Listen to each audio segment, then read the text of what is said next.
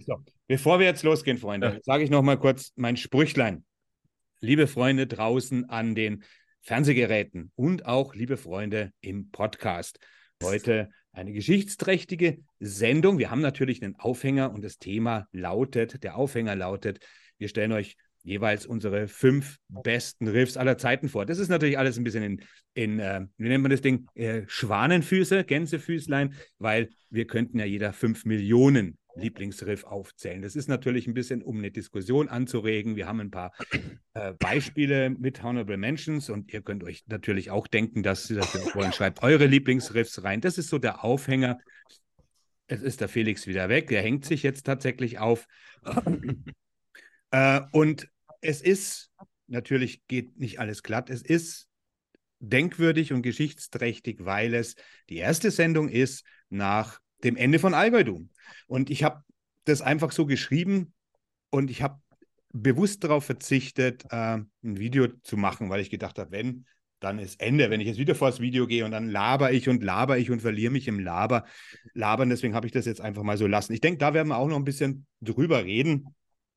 Äh, ihr habt ja gedacht, diese Sendung gibt es jetzt auch gar nicht mehr, aber das wäre ein bisschen Showy von mir gewesen, wenn ich einfach ohne mit euch zu diskutieren sage, so, ich mache jetzt Schluss, leckt mich am Arsch. Das hätte ich ein bisschen komisch gefunden. Ihr hättet das akzeptiert, was ich auch Klar, ein bisschen komisch fand. ähm, ja, und es ist natürlich so, äh, ich meine, was soll ich dazu sagen? Was soll man da große Worte machen? Das ist so, das hat Gründe. Und äh, witzig war aber, dass ich Kommentare gekriegt habe, wo manche Leute sogar richtig wütend waren, dass sie jetzt diese Sendung nicht mehr bekommen. Also nicht im Bösen, sondern wo ich gemerkt habe, da ist richtiger Zorn, sich der Wut, verflucht nochmal. Und das hat mich ein bisschen überrascht, weil ich, ich struggle ja eigentlich schon seit fünf Jahren. Und äh, das tut mir auch leid, das möchte ich auch sagen. Es, ich, ich verstehe das natürlich. Es tut mir auch leid für die wenigen und die Handvoll, die da immer dabei waren. Viele auch von Anfang an oder auch diejenigen, die das jetzt entdeckt haben und sagen, hey, das ist ganz cool. Aber ich muss ehrlich sagen, ich bin einfach zu alt, als dass ich Dinge tue. Wenn ich jetzt Zeit hätte, mein Leben langweilig wäre, dann hätte ich gesagt, oh, das ist das Einzige, was ich habe, schön. Ist es aber nicht. Und ich will natürlich Dinge tun, die halbwegs, wirklich halbwegs eine, eine gewisse ja, Planung will ich jetzt nicht sagen, aber irgendwie was zurückkommen lassen. Und natürlich die 10, 15, 20 Leute vielleicht, die das äh, getan haben, um die tut es mir leid. Und die fühlen sich vielleicht ein bisschen übergangen. Aber ihr müsst auch verstehen, ich kann nicht äh, eine Show machen und so viel Arbeit reinstecken für 10, 15 Leute und manchmal auch nur für 5, 6, 7 Kommentare. Und ich habe wirklich schon alles versucht. Es ist jetzt nicht so, dass es ein Kurzschluss ist. Ich habe immer versucht, die Show anzupassen, Dinge anders zu machen. Ich habe mit Greenscreen probiert, ich habe versucht, Rock mit reinzunehmen, andere Themen. Es kam nie irgendwas. Ich weiß noch damals, wo ich die besten 50 Alben von 69 bis 21 gemacht habe, hat mir sogar den Johnny, wo ich den Lieder Johnny, ich habe gesagt, schreibt mir, welches von dem Album, das ich da, mein Lieblingsalbum, welchen Song würdet ihr nehmen? Es kam nichts. Es kam genau nichts. Und ich habe immer wieder aufgehört und immer wieder versucht, was anders zu machen. Ich dachte, diesmal klappt's und diesmal klappt's und diesmal klappt's und es klappte nie. Ich dümpel nach fünf Jahren mit 1400 rum. Es stimmt schon, man kann es auch aus einer anderen Perspektive sehen, aber bitte versteht, dass ich einfach keine Zeit habe, meine Energie, meine Lebenszeit in irgendetwas, von dem ich, wo ich sehe, dass da gar keine Perspektive und kein etwas äh, gemütlicheres Interesse da ist. Da kam einfach nicht das rüber, was ich. Ich habe ja nichts erwartet. Also es geht jetzt nicht darum, dass man hier einen Mords, fetten äh, YouTube-Kanal macht, aber es ist einfach im Verhältnis oder im Vergleich auch zu anderen kleineren YouTubern gar nichts bis, also nichts rumgekommen. Und dafür war mir dann die Arbeit und das, wie ich es aufgezogen habe. Ich hätte noch viele, viele Ideen gehabt, ne? aber hat halt nicht sollen sein. So, das ist jetzt nochmal kurz ne, das Kästchen. Jetzt wollte ich das einfach an euch weitergeben, bevor wir dann, wie seht ihr das? Sagt ihr mir mal was. Wir, ja. Ja, ihr seid die Crossroad Crew. Äh, sau schade, also dass das endet. Ähm, es ist mir eine sehr liebgewonnene Truppe geworden und äh, ich schätze eure Meinung enorm und euren Input zu Musik. Habe ich sehr genossen. Ich gehe auch davon aus, dass wir uns jetzt nicht direkt aus den Augen verlieren, sondern privat weiter miteinander chatten und zumindest uns sozusagen auf rein menschlicher Ebene weiter austauschen. Ähm, zu deiner Entscheidung ist es schwierig, was zu sagen, weil ich meine, das ist äh, eine persönliche Entscheidung. Man muss einfach schauen, wie sowas in sein Leben passt, ob man sozusagen die Muße und, und die Energie dafür hat, das auf die Beine zu stellen. Und ich kann das absolut akzeptieren und auch völlig nachvollziehen, wenn man sagt, hier, ähm, der Outcome ist nicht der, den ich mir erhofft habe. Das ist für mich mehr Stress, als dass es mir so was zurückgibt. Und dann finde ich es einfach gesund und in Ordnung zu sagen, ich mache da jetzt einen Schlussstrich und das ist es für mich gewesen. Ähm, und ich finde, für mich ist halt das Fazit, Dankeschön. Also danke für alles, was du auf die Beine gestellt hast. Danke für deinen ganzen, für das Wissen, das du mit uns geteilt hast. Danke für den Input, für die Inspiration. Ähm, ich habe Dinge gelernt, die ich vorher so nicht wusste, die ich wahrscheinlich mir alleine auch nicht irgendwie drauf geschafft hätte. Ich habe super geilen Input gekriegt von allen von euch. Ähm, und dafür bin ich euch und dir speziell, Krempe, einfach super dankbar, weil du die Show ähm, quasi gerade genannt hast, äh, von 69 bis 2001 war es, glaube ich. Ähm, 21. Ich meine, da war ich 21, 21, genau, da war ich ja rege dabei und das hat mir enorm Spaß gemacht. Und da habe ich auch immer neue Dinge entdeckt, neue Alben, wo ich dachte, stimmt, krass, da hast du noch nicht reingehört. Und war für mich äh, wahnsinnig viel wert und, und äh, das kann mir auch keiner wegnehmen. Von daher bleibt ähm, ja auch alles da. Ich, auch so sehen. es ist halt einfach ähm, eine gute Zeit gewesen und ja, danke dafür. Danke für die Reise, Mann. Ja, kann man eigentlich nichts mehr hinzufügen, würde ich sagen. Ne? Also auch von mir äh, ganz lieben Dank und äh, bei deinen vielen Rückkehren, die es schon auf deinem YouTube-Kanal gab, hoffentlich, dass wir dich doch irgendwann wiedersehen. Ja, du, ich, ich wollte dazu noch was sagen. Ich habe tatsächlich auch schon wieder drüber nachgedacht, ob ich jetzt mit Allgäu-Dum ist jetzt wirklich Schluss. Das stimmt jetzt, das ist durch. Aber das heißt ja nicht, dass ich nicht irgendwie ein neues Projekt mir überlege und vielleicht ein bisschen besser durchstrukturiere wo zum Beispiel auch jetzt das mit der Crossroad Crew zum Beispiel, weil wir haben ja auch oft Themen, die sind jetzt nicht nur Metal-spezifisch, sondern die sind jetzt, sagen wir mal, Rock und Metal, also beziehungsweise in einem größeren Kontext, Musikkontext, sage ich jetzt mal, natürlich jetzt schon in dem Bereich, in, den wir machen, aber der ist ja riesig ob ich da nicht irgendwie, ob wir nicht irgendwie eine Möglichkeit finden, ein Format finden, vielleicht das nochmal auf andere Füße zu stellen. Also ich, wir hatten ja hier auch Diskussionsrunden. Ich habe dann mit Mats auch versucht, das Soundhaus, wo ich gemerkt habe, äh, wo wir auch mal andere Themen hatten, wo wir die Radiosongs der 70er hatten, wo man vielleicht ein bisschen aus diesem Metal-Korsett rauskommt. Das brauche ich jetzt auch nicht mehr auf Allgäu draufpropfen. Das wäre jetzt einfach unsinnig. Aber ich denke, wenn Leute das mitbekommen und sagen, ihr da draußen ruhig, was ihr davon haltet, wenn ihr irgendetwas, ne, ne, ne, also wirklich ich alleine nicht mehr, aber dass man sagt, man macht eine regelmäßige Sache draus, wo man vielleicht in der Gruppe manche Zweiergespräche, so wie ein Podcast halt nur mit Kamera, über wirklich verschiedene musikalische Themen, die dann aber auch weiterreichen, die den Metal zwar auch haben, aber kein hauptsächliches, sondern sagen wir mal wirklich die Rockentwicklung, von mir aus auch der Blues von 50, von, von den 50er Jahren angefangen. Da hat mich eben der Tobi darauf gebracht, wo wir vor kurzem rumgefrotzelt haben mit diesen Riffs, dass wir wirklich in jedem Jahrzehnt fünf machen könnten und da wären wir schon überfordert. Da habe ich mir gedacht, ja, äh, das, das ganze Ding ein bisschen erweitern, vielleicht auch Mediensachen reinnehmen, zum Beispiel eben auch äh, Videoclips und, und oder Vinyl oder weiß der Kuckuck was. Also Musik als Ganzes irgendwie präsentieren, uns Bücher durchschauen. Ich habe ja das Buch 1001 Alben die man hören sollte, bevor das Leben vorbei ist. Da habe ich mir auch schon gedacht, jetzt setzt du dich hin und hörst jedes einzelne Album. Ich kenne viele gar nicht, ne, weil es nicht fängt an mit Frank Sinatra irgendwann. Und ich presse mir das wirklich rein. Was sind denn diese 1001 Alben? Das sind auch wirklich schlimme Dinge dabei. Country oder Sachen, wo ich wirklich, ich hau mir das rein und setze mich dann mit dem Album vor die Kamera und sage meine Empfindungen und meine Geschichte dazu. Das wäre auch ein interessanter Run, ne, der ewig geht. 1001 Alben, mein Gott, da bist du Jahre dabei. Oder eben, dass ich das mit euch mache, dass ich sage, hey, lasst uns doch äh, zum Beispiel die Crossroad, lasst uns einen Kanal machen, der heißt Crossroad Crew, der betrifft Musik und einmal alle ein, zwei Monate ein Album, ein wirklich Album, wo man, wo man noch nie gehört hat, wo man auch sagt, da würde ich im Leben nicht drauf kommen, mir das Album zu kaufen. Dass wir das wirklich uns reinpfeifen und dann darüber diskutieren, was war unsere Experience? Hat es uns vielleicht sogar gefallen oder verstehen wir einfach überhaupt nicht, warum man das hören sollte? Also solche Sachen. Ne? Mir geht ja schon immer, ich bin ja schon ein Macher, aber das Format Allgäu Doom, Metal YouTube, das ist vorbei. So, über den Rest können wir immer noch weiter diskutieren später. Das ist ja super solide. Man kann ja einfach, also wenn du sagst, du hast noch auf Projekte Bock, bin ich der Letzte, der da nicht dabei ist. So, also weil mir macht das so Da würden wir uns ja alle anschließen, die man jetzt Denke ich auch. Ja, ja ich, ich, ich, ich hatte auch alle nicht, sofort Gewehr bei Fuß. Also das, da weiß ich hatte auch nicht vor, jetzt die Crossroad Crew wirklich so naht und klanglos einzustampfen, weil Klar läuft die Crossroad Crew auf Allgäu Doom, aber wie ich euch auch schon immer gesagt habe, ist das irgendwie ein Format, das halt auf Allgäu Doom läuft, aber sein eigenes Charistik, äh, äh Charakteristikum entwickelt hat. Und ich und ihr ja auch beteiligt seid. Also ich nehme euch ja auch Zeit. Ich, wir verbringen Zeit miteinander. Ihr, ihr, ihr, ihr seid da. Ihr nehmen, wir nehmen uns Termine. Wir nehmen uns vor, was für Sachen wir machen. Ihr quatscht mit. Ihr, das ist ja nicht einfach nur, dass ich sage so, tschüss, das war's, Dankeschön. Das, das wäre irgendwie auch für mich so als Mensch ein bisschen komisch, weil wir haben jetzt schon einige Zeit miteinander verbracht. Und wir, man sieht auch, wie locker wir geworden sind im Umgang miteinander. Wir haben Running Gags, wir floskeln. Also ja, um uns das jetzt mal selber, also und mir macht es ja auch Spaß. Also einmal im Monat mit euch zusammenzuhängen, das ist ja wie früher, ne? wenn man dann sagt, oh, ich Stammtisch, du kannst jetzt, Mutti, brauchst nicht kochen, ich muss heute zum Stammtisch, weißt du so irgendwie. Stammtisch. Ja. Stammtisch. Ja. ja.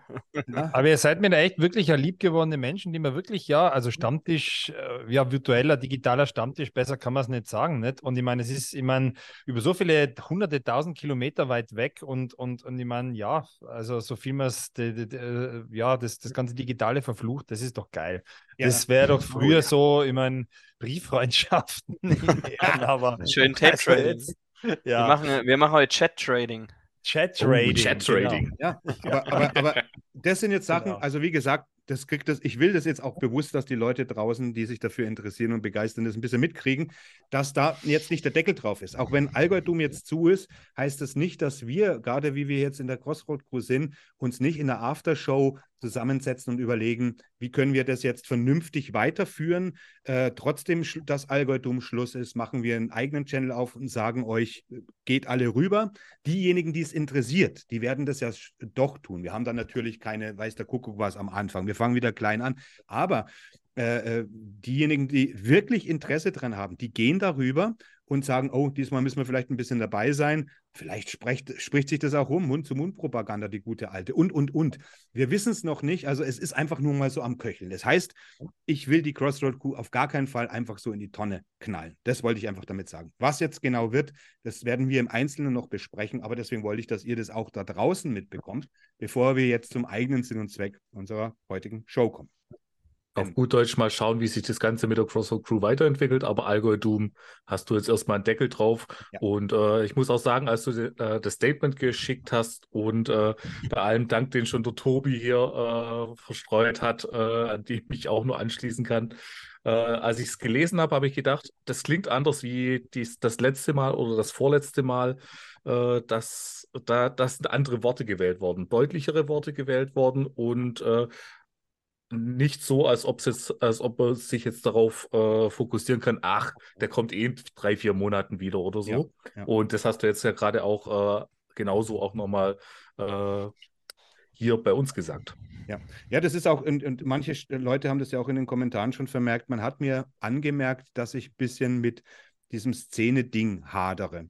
Das hat aber nichts mit dem Alter zu tun. Denn ich bin im Kern, ja, ich bin ein Metalhead, ich bin ein Metalhead oder ein Rocker, aber ich bin halt auch wahnsinnig viel an Musik überhaupt interessiert. Und ähm, ich habe halt auch gemerkt, ich meine, klar kann man im, im, in einem Metal-Podcast oder sowas trotzdem viel reden, was ich ja auch immer gemacht habe. Aber ich merke, dass ich halt die Zuschnitte, und das hat, das hat was mit dem Medium zu tun. Das hat nichts damit zu tun, dass da die falschen Leute kommen oder so weiter. Aber das ist halt so der Medienzuschnitt. Du bist halt ein Nerd, du interessierst dich jetzt zum Beispiel für Wollhandschuhe. Und dann guckst du nach einem Kanal für Wollhandschuhe und willst nicht über, über, über, über Auto, Autotuning was hören. Weißt, auch wenn das den Macher vielleicht interessiert. Und ich verstehe. Aber wenn der das mit Wollhandschuhen macht. ja, dann wär, ja, das stimmt. Ne? Und das sind halt, ja genau. Ich mach's die, immer mit Wollhandschuhen. Wie macht ihr das denn? Das sind die, ich mach's mit Creme. mach's nur mit einem Wollhandschuh. Ja, aber er, er, versteht auch, was ich hinaus will. Und ich musste mich natürlich auch erstmal dran gewöhnen. Ich bin ja kein Digital Native, äh, dass das einfach so ist. Früher hat man alle möglichen Interessen gehabt und das vielleicht all in one gepackt. Das funktioniert bei einem Medium eher schlecht. Am besten äh, ganz monothematisch und dann viel aber über dieses Thema, ganz, ganz viel, aber so eng wie möglich, umso erfolgreicher, sagt ja auch jeder und ich musste das auch selber erfahren. Und Aber ich glaube, dafür sitzen hier die fünf absolut falschesten Typen. Genau deswegen. Glaube ich, alle, alle so ein fucking breites Interesse haben und, und, und ja. so einen breiten Musikgeschmack, aber, aber jetzt, dass wir genau. es eh wieder daraus hinauflaufen lassen, dass dann alle Genres irgendwie eine Rolle spielen. Ja, aber ich, jetzt, ich meine, deswegen bin ich ja zu dir gekommen. Ich dachte, Mensch, endlich hat jemand mal Bock auf Mucke ja. und nie auf nur Metal, nie auf genau. nur Black Metal, nie auf nur Rock, sondern genau. Musik. Und, und ja. ich denke halt einfach, dass der, der Begriff Allgäudum, der Allgäudum-Kanal deswegen auch verbraten und verbratzt ist, weil jetzt einfach mal alles drauf zu pfropfen, das funktioniert nicht, weißt du? So deswegen ist die, steht die Idee im Raum, tatsächlich über Mucke zu reden, aus der Perspektive von Musikern, von Entwicklungen, von, dass man da alles, weil äh, Allgäudum hat immer ein bisschen so den Rahmen, man hat immer das Gefühl, wenn man über was anderes gesprochen hat, dass man ein bisschen sein Metier verlässt mhm. und auch die Zuschauer haben das so mehr oder weniger gemerkt. Und ich glaube, wenn aber ganz klar ist, dass es bei der Crossroad Crew um Musik, um Evo Evaluation, überhaupt um Musik geht, um alles, was die Musikwelt hergibt, ohne Scheuklappen. Wir quatschen über Musik, über Entdeckungen, über Sachen, die wir nicht mögen, warum wir sie nicht mögen. Dann, dann, dann, dann wissen die Leute, oh, wenn wir jetzt zu Crossroad Crew gehen, als Beispiel, wenn man den Namen behalten, dann erfahren wir vielleicht nächste Woche was über Bob Dylan. Das kannst du auf Algorithm nicht so richtig machen. Das ist ja auch verständlich. Ja. Ne? Aber wenn die Leute wissen, oh, das ist ein Kanal, ist, da geht es um Musik, mal gucken, was sie heute machen, dann wird es, äh, dann hat es vielleicht eine andere Akzeptanz. Darauf will ich hinaus. Ne? Ich finde zum Beispiel das äh, Konzept ja übelst geil, was du jetzt äh, mit dem Buch vorgeschlagen hast, mit 1001 Alben. Ja. Die, diese Grundidee davon, dass man sagt, hey, hier, wir hören uns alle dasselbe Album an und dann quatschen wir genau. über das Album. Ja. Und das kann ja mhm. aktuell sein, das kann ein altes Album sein und Genre völlig egal, dass man ja, sagt, hier, ey Jungs, das ist so ein Album, das feiere ich total ab. Ich hätte mir übelst Bock, mit euch drüber zu quatschen. Sowas könnte ich mir super gut vorstellen. Mhm. Und, und wo man vielleicht auch mal aus seiner Komfortzone Ganz genau deswegen. Wird, weil man sagt, puh, hätte ich mir jetzt von alleine gar nicht an, angehört, aber ich mach's ja. und äh, dann hat man diesen Input von, von außen und kann vielleicht auch selbst der, der es mag, kriegt nochmal einen anderen Blick draus. So, Deswegen habe ich mir den Schinken gekauft und dann habe ich es durchgeblättert. Klar, viele kennt man, aber da sind Sachen drin, von denen habe ich noch in meinem Lebtag noch nie irgendwas gehört. Und dann höre ich es mir an und denke, Alter, das ist ja ganz schön.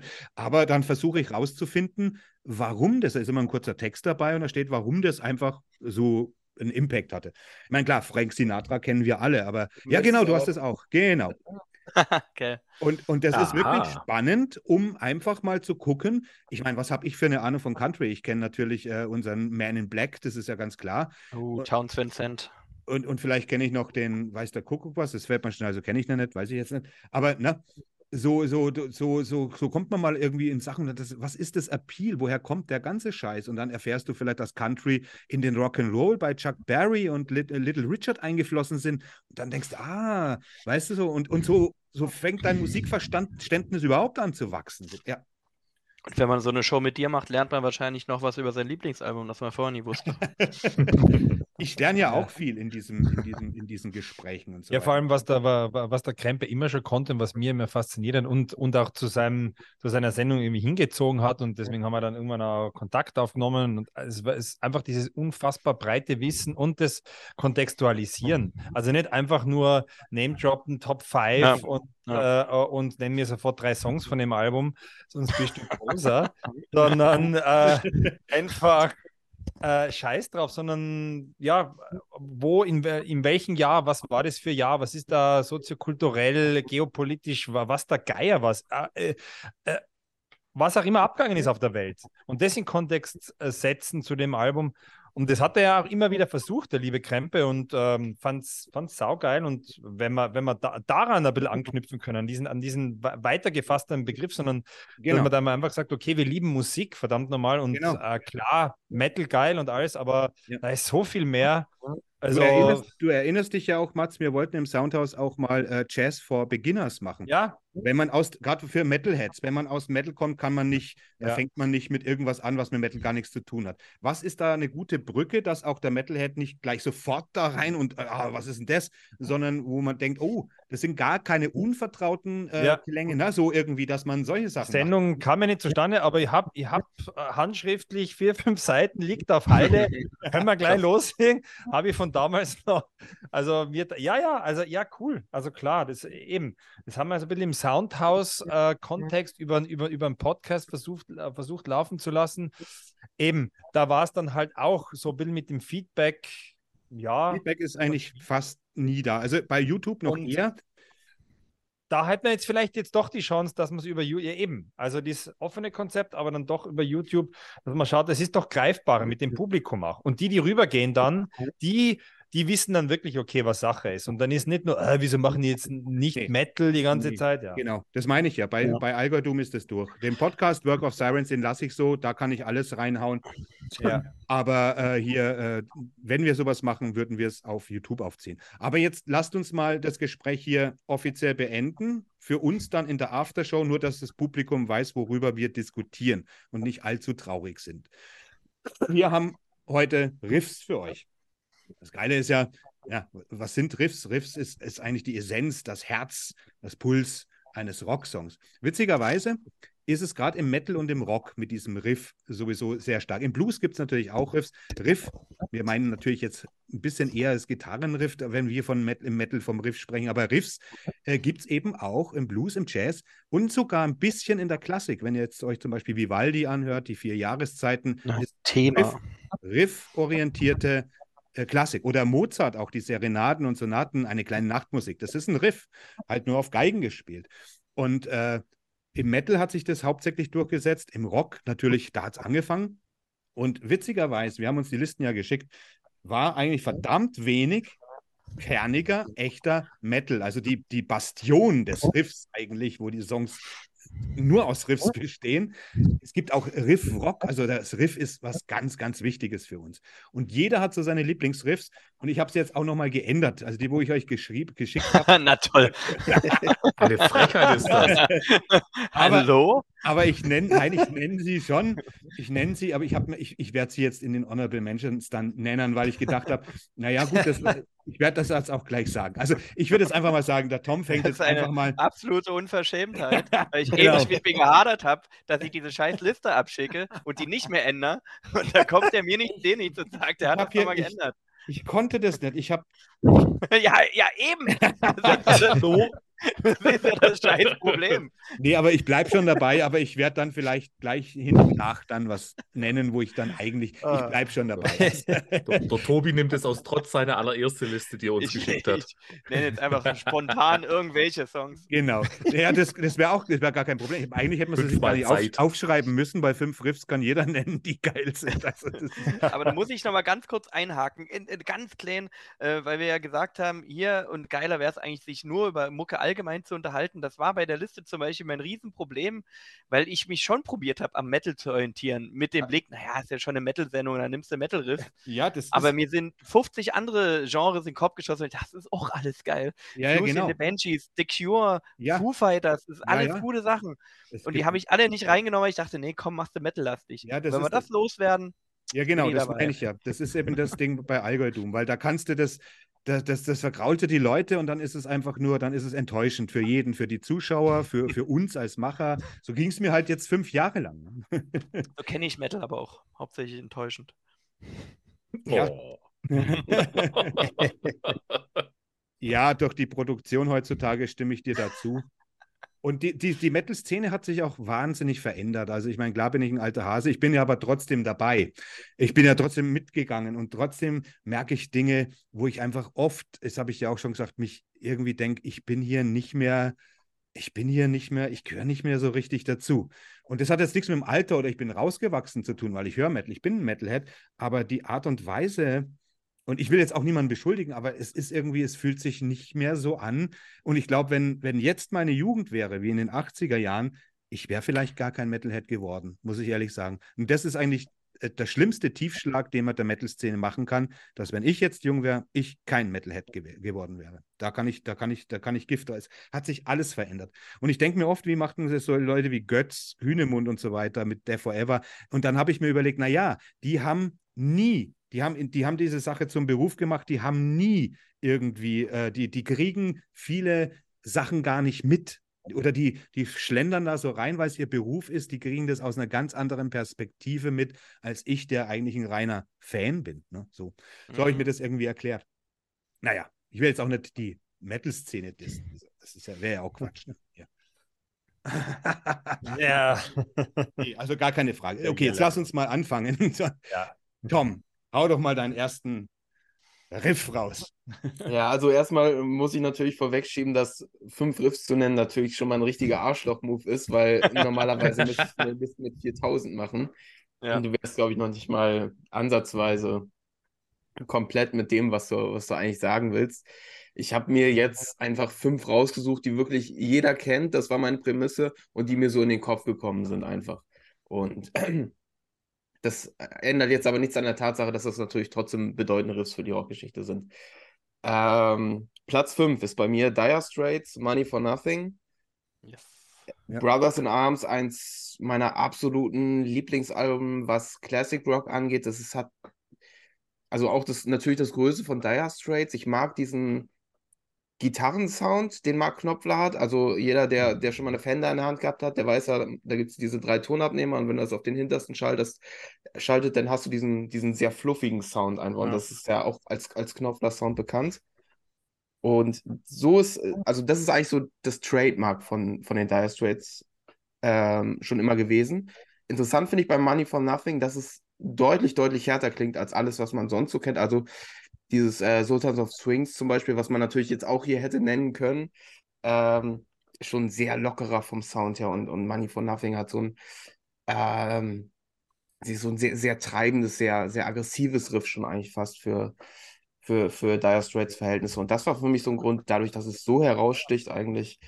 Und äh, Dire Straits sowieso eine tolle Band, habe ich mich äh, wieder ein bisschen mehr mit beschäftigt, nachdem ich mich für die Sendung vorbereitet habe. Ähm, ist auf jeden Fall für mich ein Grund, das hier zu nennen. Also die Liste muss auf jeden Fall einmal Dire Straits beinhalten. Money for Nothing ist mein Pick für die. Kann, kann ich auch gar nichts sagen. Also mir haben alle eure Entwürfe irgendwie gefallen und äh, wirklich viele Sachen dann, die ich dann später noch ein bisschen rausgeschoben habe, äh, habe.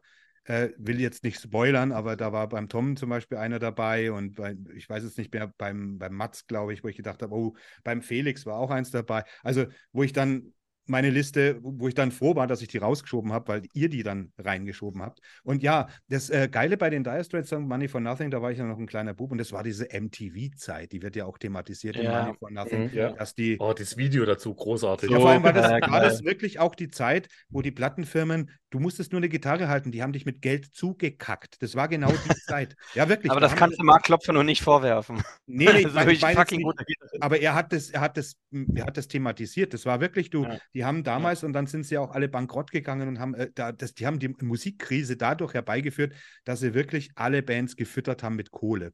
Und, äh, und das MTV war ja, wurde ja ausgerufen als äh, keine Sau. Die junge Generation, die Generation, wie heißt sie? Z, was weiß ich, die kennen gar kein MTV mehr. Und wir haben damals gedacht, das ist jetzt das Ding, das geht nie wieder weg, weil Musik, ja. äh, glotzen und hören, das ist das Ding, nichts davon. Ne? Das, das ist so verrückt. Das war die Zeit, ja, erinnere ich mich noch.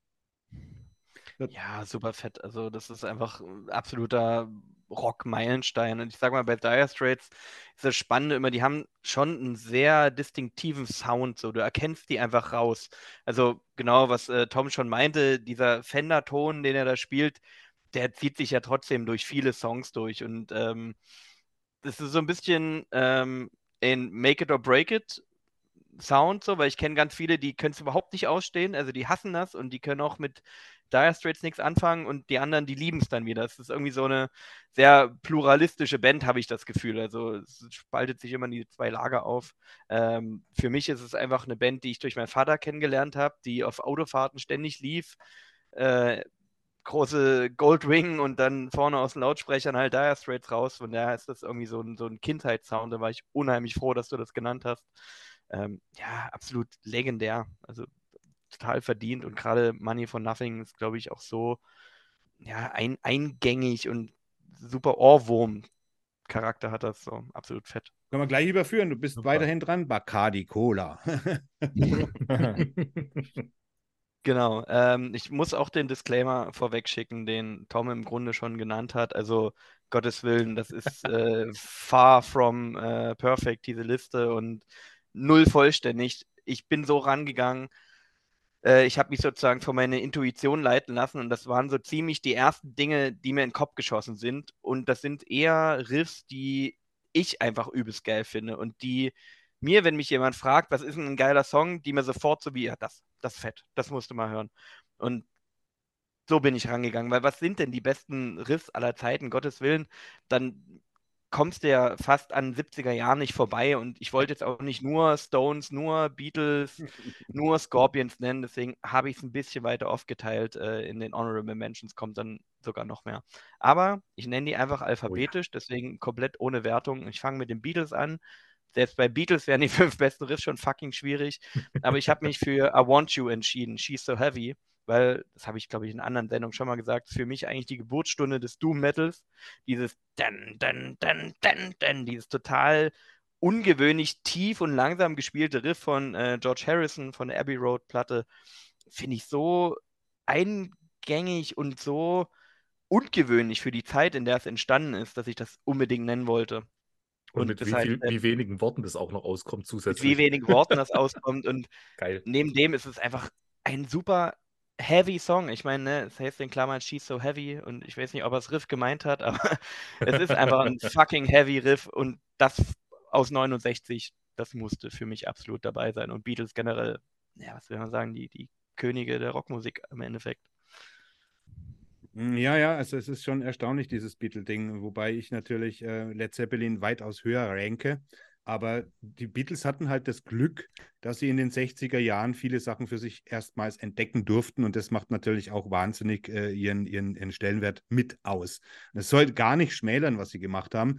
Und die, der Break innerhalb, die hat es ja nur zehn Jahre gegeben, der Break in der Mitte, der ja der war grandios war, von einer äh, Teenie-Pop-Band zu einer ernsthaften, progressiven Band, die bei jedem Album absolute Weltneuheiten vorgestellt hat. Ne? Also eine reine Studioband, die die Technik mit Sicherheit mit Frank Zappa zusammen, der ja auch zur gleichen Zeit diese Experimente gemacht hat. Aber die Beatles hatten halt noch diesen, diesen Appeal, ne, weil das einfach durchdacht war mit den Anzügen, mit den Pilzköpfen.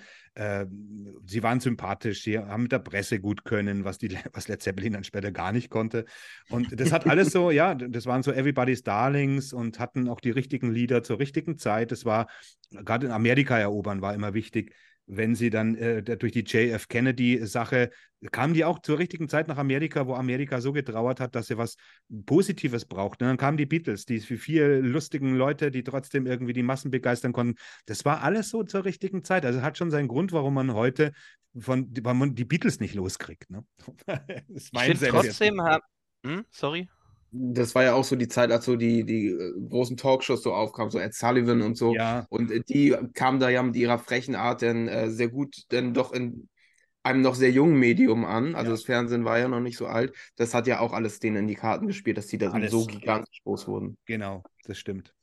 Ich finde, trotzdem haben die Beatles eine gewisse Fuck-off-Attitüde, weil die schon sehr straight die Mucke gemacht haben, auf die sie gerade Bock hatten. Und die Leute sich fast eher nach denen gerichtet haben, als die Beatles sozusagen nach Musikgeschmack. Und das finde ich beeindruckend. Das, das, war zu, zu, das, war bis Mitte der 60er Jahre, das war bis Mitte der 60er Jahre auch noch einfacher, als, als dann die progressiven, die Hardrock-Bands kamen, ne? die ihnen ja immer im Endeffekt, die Beatles haben immer versucht, da auch mit Helter Skelter und so weiter anzuschließen. Aber sind wir mal ehrlich, spätestens 67, spätestens, äh, wo dann die, wo Cream kam und so weiter, da ja. war es rum mit den, mit den Beatles. Da war es dann auch, da war der Vietnamkrieg, da hatten die eben ja. nicht mehr Lust mit Help und Skipiste und so weiter. Da war die Zeit rum, aber die hatten eben das Glück noch, in den richtigen Slot zu kommen.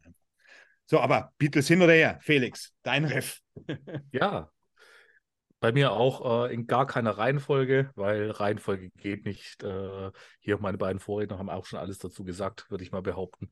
Ähm, ja, meine erste Nennung ist Dio Holy Diver.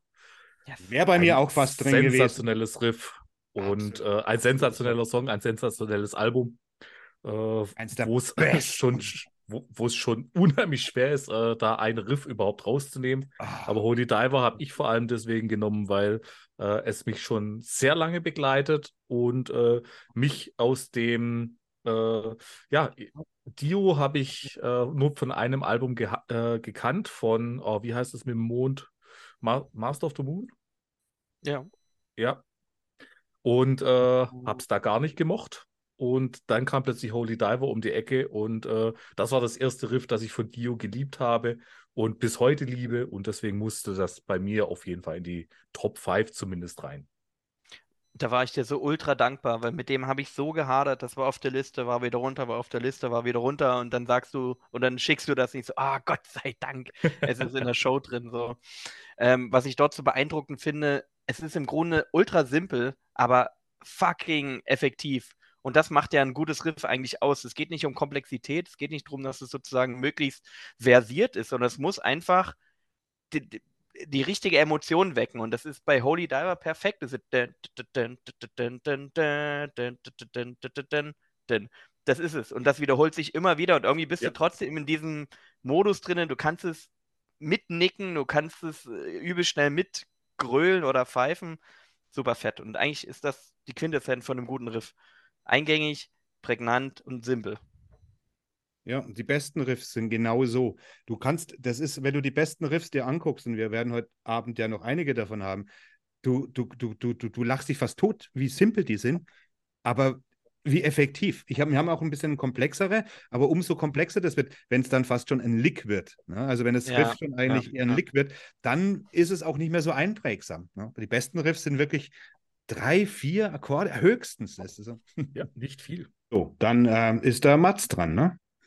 Ja, also meine Herangehensweise war ähm, eigentlich recht ähnlich. Also ich habe auch Personal Favorites bisschen gemischt mit so, ja, sage ich mal, äh, bereits kanonisierten großen Riffs von Weltrang, die ich aber auch eigentlich saugeil finde und habe das versucht, also ein bisschen so eine Mischkulanz da herzustellen in diesen Top 5.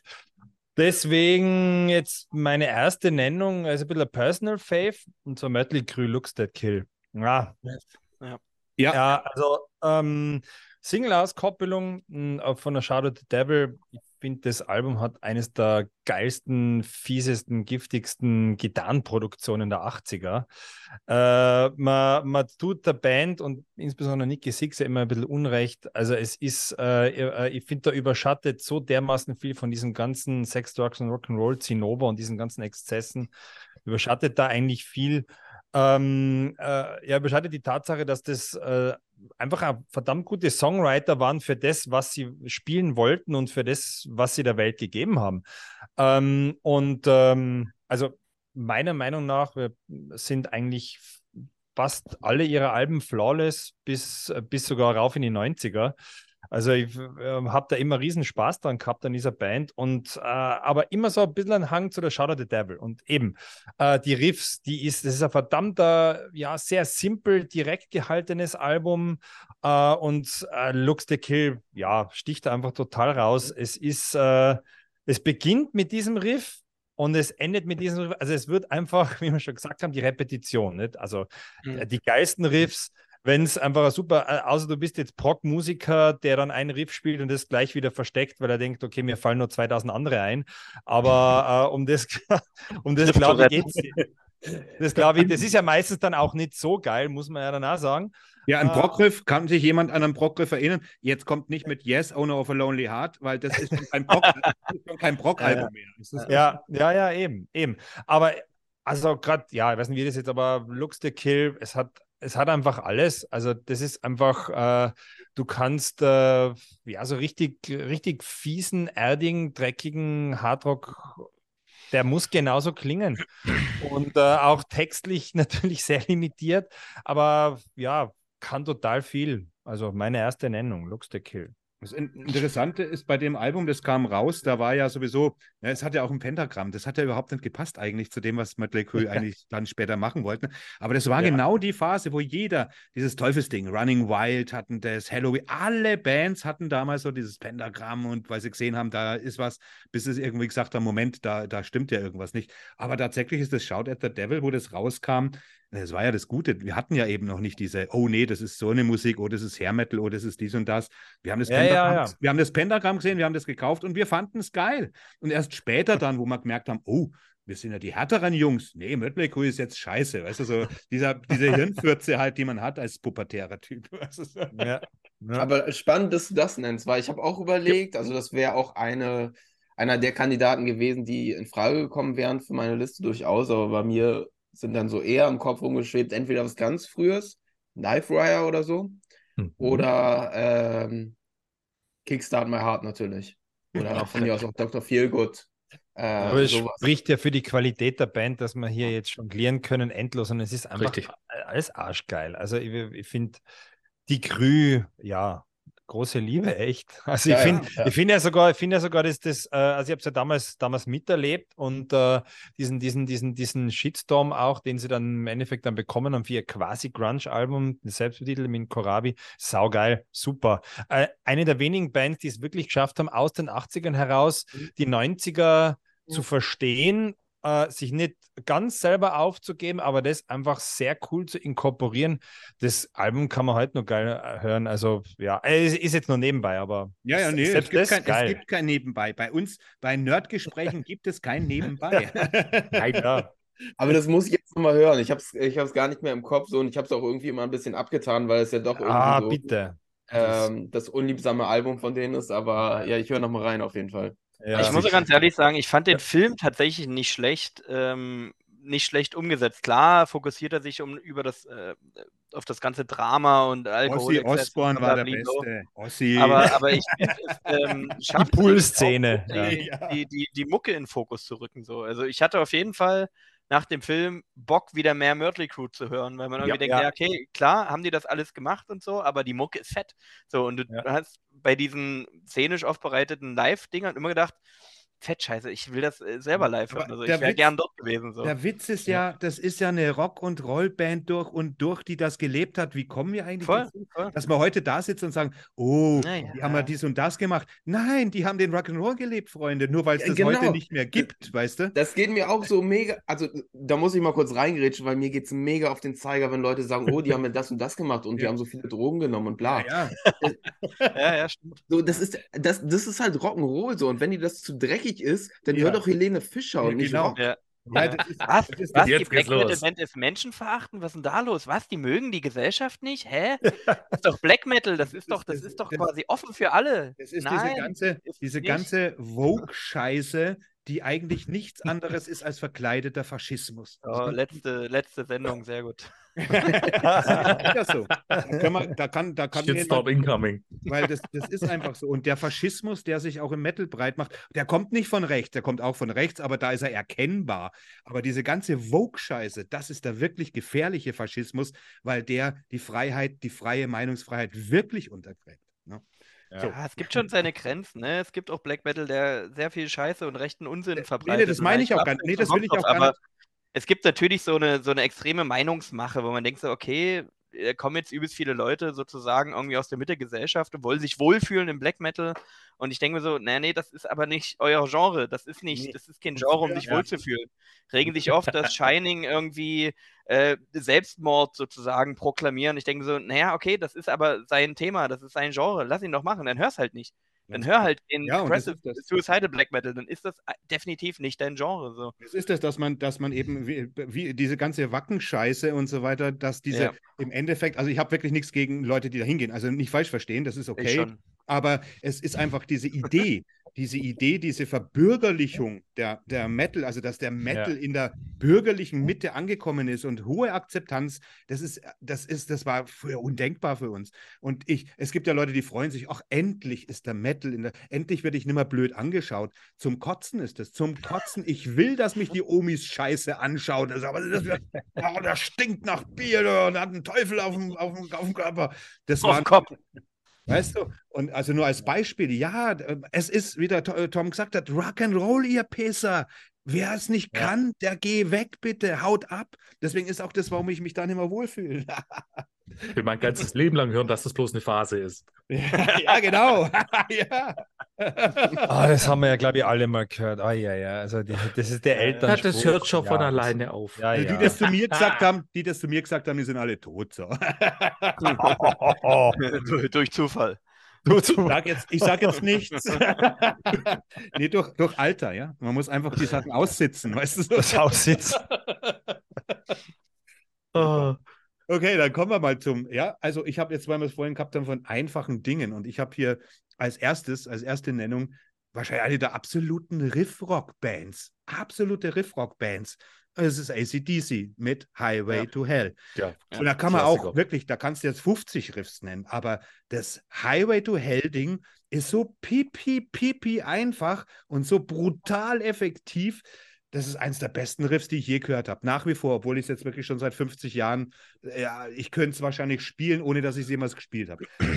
es ist einfach... scheißegal, welche Aufnahme du mit dem Angus anguckst live.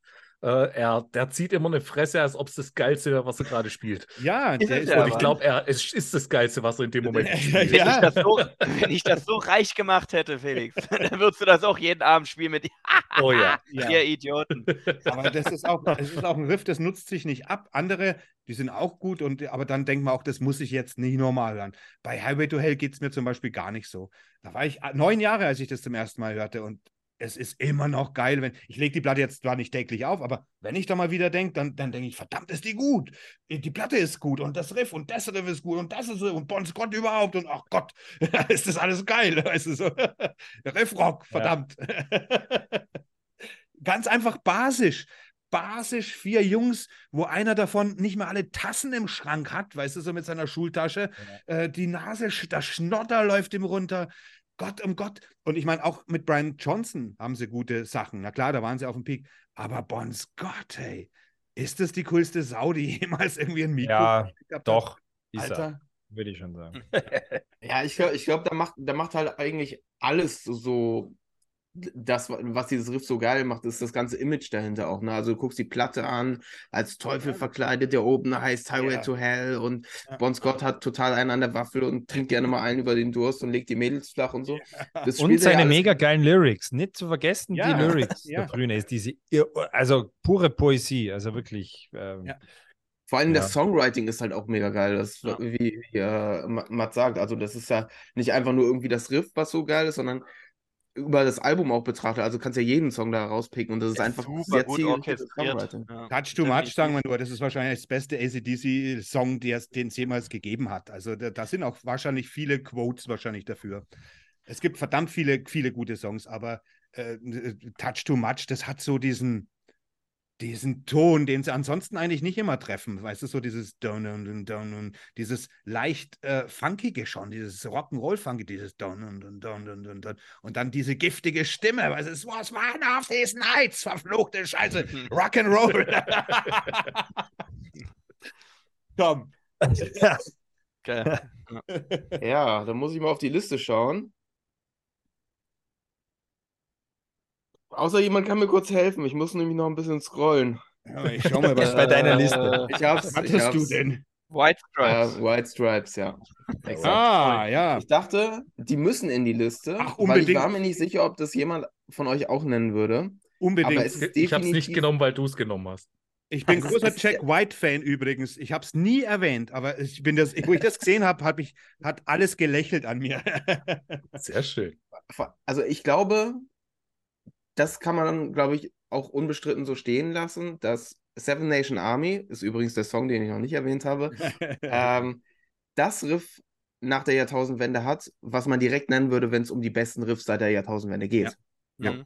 Also ich glaube, da gibt es keinen anderen Kandidaten, der so populär, so prominent einfach für ein gutes Riff steht aus der Zeit. Es ist ja auch super einfach, wie wir schon festgestellt haben, dass gute ja. Riffs immer einfach sind. Man fragt sich, wieso da niemand drauf kam vorher, gell? Ja. Aber es ist, also das ist ja, also wenn man ein bisschen Gitarre spielen kann, ist es ja einfach zu lernen, so, das ist, ist groovig so, das, das ist schon, das hat so einen Ohrwurmfaktor, einfach das ist unglaublich. Ja. Das wird ja nicht umsonst andauernd im Fußballstadion gesungen. Ähm, es funktioniert einfach so. Und das ist halt, glaube ich, auch so die, die Legacy, das Vermächtnis von, von dieser Band, die ich nicht so viel höre, muss ich sagen. Also immer wenn es mal läuft, freue ich mich so, hey, Dire Straits, cool. Äh, aber das ist jetzt eigentlich nichts, was ich aktiv so auflege. Aber doch dieses Riff, das hat so eine unfassbare Energie. Das ist schon beeindruckend. Und, und das auch zu so einer Zeit zu schaffen, wo, wo Rockmusik im Gesamten betrachtet eigentlich so irgendwie an Charakteristika verliert, weil es gibt ja nicht irgendwie so eine Bewegung, die du auf, auf die Nullerjahre jetzt festlegen kannst, wie, wie es in den 90ern, 80ern und so weiter äh, war, da zerfasert das ja alles ein bisschen, ist das schon, glaube ich, beeindruckend, das in, in dieser Gewalt zu schaffen und, und diese Wirkung da hervorzuholen. Ich meine, die kamen ja noch aus den 90ern raus. Die haben dieses ja. Ding, ich denke einfach, die 90er haben auch erst so, äh, die, die gingen fast noch bis 2005, 6, 7 irgendwie hast du noch Ausläufer gemerkt. Da gab es ja damals diese, dieses Garage Revival, wo ja dann auch Mhm, der ja. Jets und weiß da viele, viele Third Bands eben waren. Aber The White Stripes, diese Genialität und das, das, das richtige Ding ist, wenn du die mal live siehst. Der, zwei Typen und, und, und, und die Dingens spielt eigentlich nur Anfänger-Schlagzeug, aber so perfekt. Also, das ist keine Kritik, das ist ja eben das Irre, Nee, Mac, ja, ja, ja. Und er dreht voll am Rad mit seinen selbst gebastelten Gitarren und macht im Endeffekt alles selber. Er hätte sich auch, wenn er die Mac, ich meine, die Mac ist wichtig mit ihren Bonbon-Dingens da, aber er hätte sich auch einen Drumcomputer hin und er hätte die Show alleine gerockt und hätte mehr auf die Beine gebracht als manche Rockband. Also Jack White war in seiner Hochphase ein Vieh an der Gitarre. Der, der hat Sachen und auch mit seiner Stimme, auch wenn man, man- manche mögen sie nicht, mit seinen Texten, der ist ja in die Blues-Roots reingegangen und hat die, hat die, hat da, hat da richtig gewildert drin. Also der ist ein großer Kenner und jetzt dann eben auch mit seinen äh, Third Man Army Platten, audiophilen Platten und so weiter. Der ist ein großer, immer Fan geblieben auch von der Bluesmusik und jetzt legt er Jazz auf in audiophiler Qualität. Also ich halte viel von ihm. Auch wenn ich, auch ähnlich wie der Tom, äh, viel, nicht mehr viel White Stripes höre, aber da kannst du richtig, richtig viel hören. Am Anfang noch ziemlich punkig und später dann immer technisch ausgefeilter, obwohl es immer nur noch zwei Leute waren, weißt du so. Und das ist, äh, ja, ich, White Stripes wird oft, wird selten, viel zu selten genannt als wirklich eine, eine vielleicht der letzten großen klassischen Rock'n'Roll-Bands, auch wenn sie schon moderner waren, ne? Irgendwie. Ich glaube, bei Seven Nation Army ist noch das Ding, es hat, oder der Appeal ist äh, diese gewisse Nonchalance, die es hat, weil ich meine, es ist alles super rudimentär und super runtergebrochen. Ich, die Gitarre, das Riff ist ja extrem simpel, haben wir schon erörtert. Das Drumming von McWife ist super basal, aber da muss ich wieder dazu sagen, also klar kann man das schnell spielen, aber sich das auszudenken und zu sagen, okay, das ist es. Also genauso spiele ich das jetzt Ja. ist immer gar nicht so einfach, wie es dann am Endeffekt Ja. klingt. Ähm, den Prozess machen wir auch ganz oft durch, dass wir eher reduzieren am Drum, als sozusagen zu, zu gucken, wo kann man noch einen Fill Mhm. hinsetzen und zu sagen, nee, nimm den eher mal raus. Und das ist gar nicht so einfach, zu sagen, okay, wie können wir die Struktur so weit eindampfen, dass die möglichst effektiv ist, dass sozusagen die Betonung so wenig wie möglich und so viel wie nötig sind, sozusagen. Mhm. Ähm, und dann halt noch seine Stimme in dem Song, die auch so ein bisschen, naja, wie sage ich denn, Desinteresse fast schon ausschaut, so wie so, so, hin, so ein bisschen hingerotzt, so ein bisschen hingesungen, so da, da, da, mit Kopfstimme, komm, fickt euch, Ja, wird ja. schon passen. Und das, das macht ja auch so einen Charakter aus, so nach dem Motto, ey, komm, ihr könnt mich mal, ich spiele hier den geilen Rocksong. Ich glaube, diese Nonchalance, was ich meinte, das fasst halt so zusammen, dieses, ihr könnt mich mal mit eurem modernen Scheiß, hier habt dann die Hymne für das nächste Jahrhundert. ihr fickt ja, so ist es. Ja. Du kannst gleich weitermachen, kannst gleich dabei bleiben und deinen. Genau, ähm, ja, ähm, es bleibt alphabetisch, deswegen sind wir jetzt bei Celtic Frost äh, mit Procreation of the Wicked. Damit von, hast du äh, mir auch Glücksgefühle in. Unter in der Unterhose gezaubert, weil die hatte Immer, ich das vorher auch. Die habe ich erstmal wieder rausgenommen, weil ich gedacht habe, dann ist der Max wieder sauer mit mir. Ja, das Fröstli, das Fröstli, ja. Deine wirklich- Hosenglücksgefühle sind mein größter Anreiz. Gut. Ähm, nee, aber Das ist ein das ist halt einfach ähm, ein Urriff, ja, sehr gut. Es ist an Heaviness kaum zu überbieten. Ja. Es ist sehr basisch. Es ist, bam, fast schon urzeitlich. Bom, bom, bom, bom, Ja, genau so. bam. Wie kommt Eins, Godzilla? Zwei, Hier kommt drei, Godzilla. vier. Bom, so, bom, genau. Es ist so, ist so. Es ist einfach, du hörst das das erste Mal und denkst du so, holy shit. Das ist eine Dampfwalze. Das ist einfach, es wird dir einer mit dem Vorschlaghammer einfach in Zeitlupe mehrmals in die Fresse hauen und denkst so, okay, ihr habt es mir Ja. jetzt gegeben, so, ihr habt mich fertig gemacht mit dem Ding. Und dann noch, er hat seine Stimme dazu, die ist, die ist nicht ganz growlen, aber so ein bisschen verröchelte, So Schweizer, Gekrächze, Schweizer, was- Schweizer Käsegrollen. Das ist einfach, keine Ahnung, ein, Jahr, ein Jahrhundertriff für mich. So. Absolut, ist es. Die Ja. Story habe ich ja schon mal erzählt, dass ich das zuerst von Sepultura gehört habe und mich gewundert habe, warum Celtic Frost Sepultura covern. Naja, Ja, hat sich genau. dann nach ein paar Jahren in die andere Richtung entwickelt. Ähm, aber im Nachhinein absolut verständlich, dass Sepultura das covern, weil es ist halt mächtig. Das ist einfach mächtig. Das ist, als würdest du eine Gatling Gun in die, Gatling Gun in die Hand bekommen und könntest einfach immer quer durch dein Publikum mähen. Perfekt, perfekt. Und das ist für mich einfach ein ja, das ist, das war so ein Riff, wo ich sage, nee, das muss man kennen und wer irgendwie an Metal interessiert ist, der ja. muss das mögen. Ja, ja, Mats, ne? Ja, ja, ja, na, hey, also keine Frage. Ich meine, ich mein, äh, die frühen Frostsachen, ich meine, da äh, denen, denen an die Karre zu pissen, geht ja nicht, aber dann danach ja. wird es halt dann, ja, äh, schwierig. Aber ich habe mir tatsächlich äh, ähm, jetzt mal einen Spaß erlaubt mit einem, mit einem Kollegen, mit die Cold Lake, mal am Stück äh, zu geben. Also äh, im letzten Drittel, wir haben es dann abgebrochen, weil es, es ist dann, es ist, es ist dann schon, es ist ja, wirklich schwierig. Aber das ist ein anderes Kapitel. Du stehst halt nicht auf Hair Metal, ne? Ich bleibe ah. bleib dabei, dass, äh, dass die Cold Lake als eigenständiges Album von einer anderen Band ja. anders betrachtet werden würde. Es sind zwei, drei Songs, die echt geile Riff-Ideen ja. haben, aber es ist einfach sein Gesang, ist, ist, es ist wirklich nur Katzenjammer. Also, also es geht. Es, es ja, aber, aber Megadeth hören die Leute auch seit Jahrzehnten. ja, aber das verstehen wir doch eh alle. Das ist jetzt also das Stichwort für den Felix. Deinem Riff, bevor wir uns jetzt hier verlieren, meine lieben Freunde. Ja. Ich muss den Haus Etat ja. wieder ist äh, zum, zur Ordnung gerufen. ja. Felix, man hört kein Wort, man sieht deine schönen Lippen sich bewegen. Ja, ja weil, weil ich noch in mich reinschimpfe. ja, hier, Holy Wars Punishment You. Ganz einfach, Megadeth. Scheiß auf die Stimme, hört euch das Riff an. Ja, hast du nämlich recht. Und seid glücklich. Gibt's, gibt's da Instrumental davon? Ja. Nein. Kannst du mit KI erstellen. KI. Hört ihr, hört ihr die ersten zwei Minuten an, ist eh bloß Instrumental. naja, also ja, das ist halt, das ist halt das Schwierige ne, mit dem Dave. Also die einen lieben ihn, die anderen hassen ihn. Ich finde da gar dem, nichts schwer dem, dran. Zu, zu, dem Zeitpunkt konnte er ja auch noch singen. Muss man auch sagen, auf dem, auf dem Album ist die also Rust. Singen ne? konnte er nie, aber er hat ja, dadurch auch seinen Stil, er hat seinen Stil gefunden, äh, den man genauso wie viele extreme Sänger eben mag oder nicht. Äh, ne, das fängt bei King Diamond an, obwohl der natürlich sing, singen kann. Aber äh, wenn du äh, die Vocals, wenn du deinen Stil findest, so diese extremen Sachen, Dave Mustaine gehört da dazu, dann, dann ist es passig. Also ich könnte mir jetzt bei, bei Megadeth jetzt nicht irgendwie, keine Ahnung, keine Ahnung, einen Sänger wie bei Amored Saint oder so weiter vorstellen oder, oder so, ne? Oder Bruce Dickinson oder sowas. Also. nee, Megadeth ist, äh, da passen schon die Puzzleteile so zusammen, wie sie ja. sind. Das ist ganz einfach.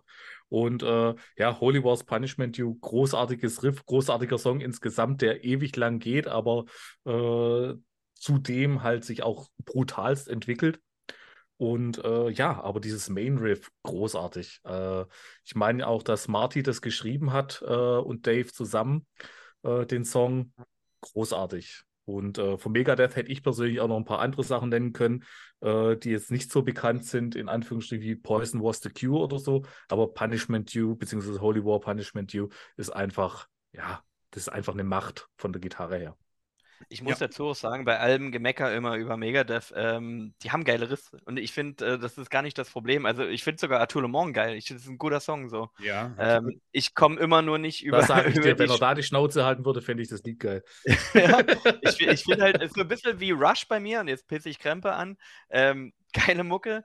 Gesang haut mich immer wieder raus. Ich denke so, oh, warum, warum? Es hat doch irgendwie mit Sicherheit noch zwei, drei andere Sänger gegeben. Spiel doch einfach Gitarre, Junge. Ja, dann wäre es nicht aber, mehr Rush. Das, ja. da ist ja, es auch ja. so, weißt Das ist halt. Und dann wäre es die Megadeth, ne? Dann ist es Ja, halt, ja, das ist Mega wirklich. Das ohne, ist wirklich ohne Dave ist nicht Megadeth. So. Das ist wirklich der Witz. Bei Kirith Angel genau das Gleiche. Ohne Tim Baker gibt, ist Kirith Angel nicht Kirith Angel. Das ist halt dann irgendeine Band. Das macht immer irgendwas aus King Diamond, weißt du so. Ich verstehe das alles. Aber ich meine, ich habe ja ein Fable für diese totalen Schräunknissen. Also, so, das ist richtig geil.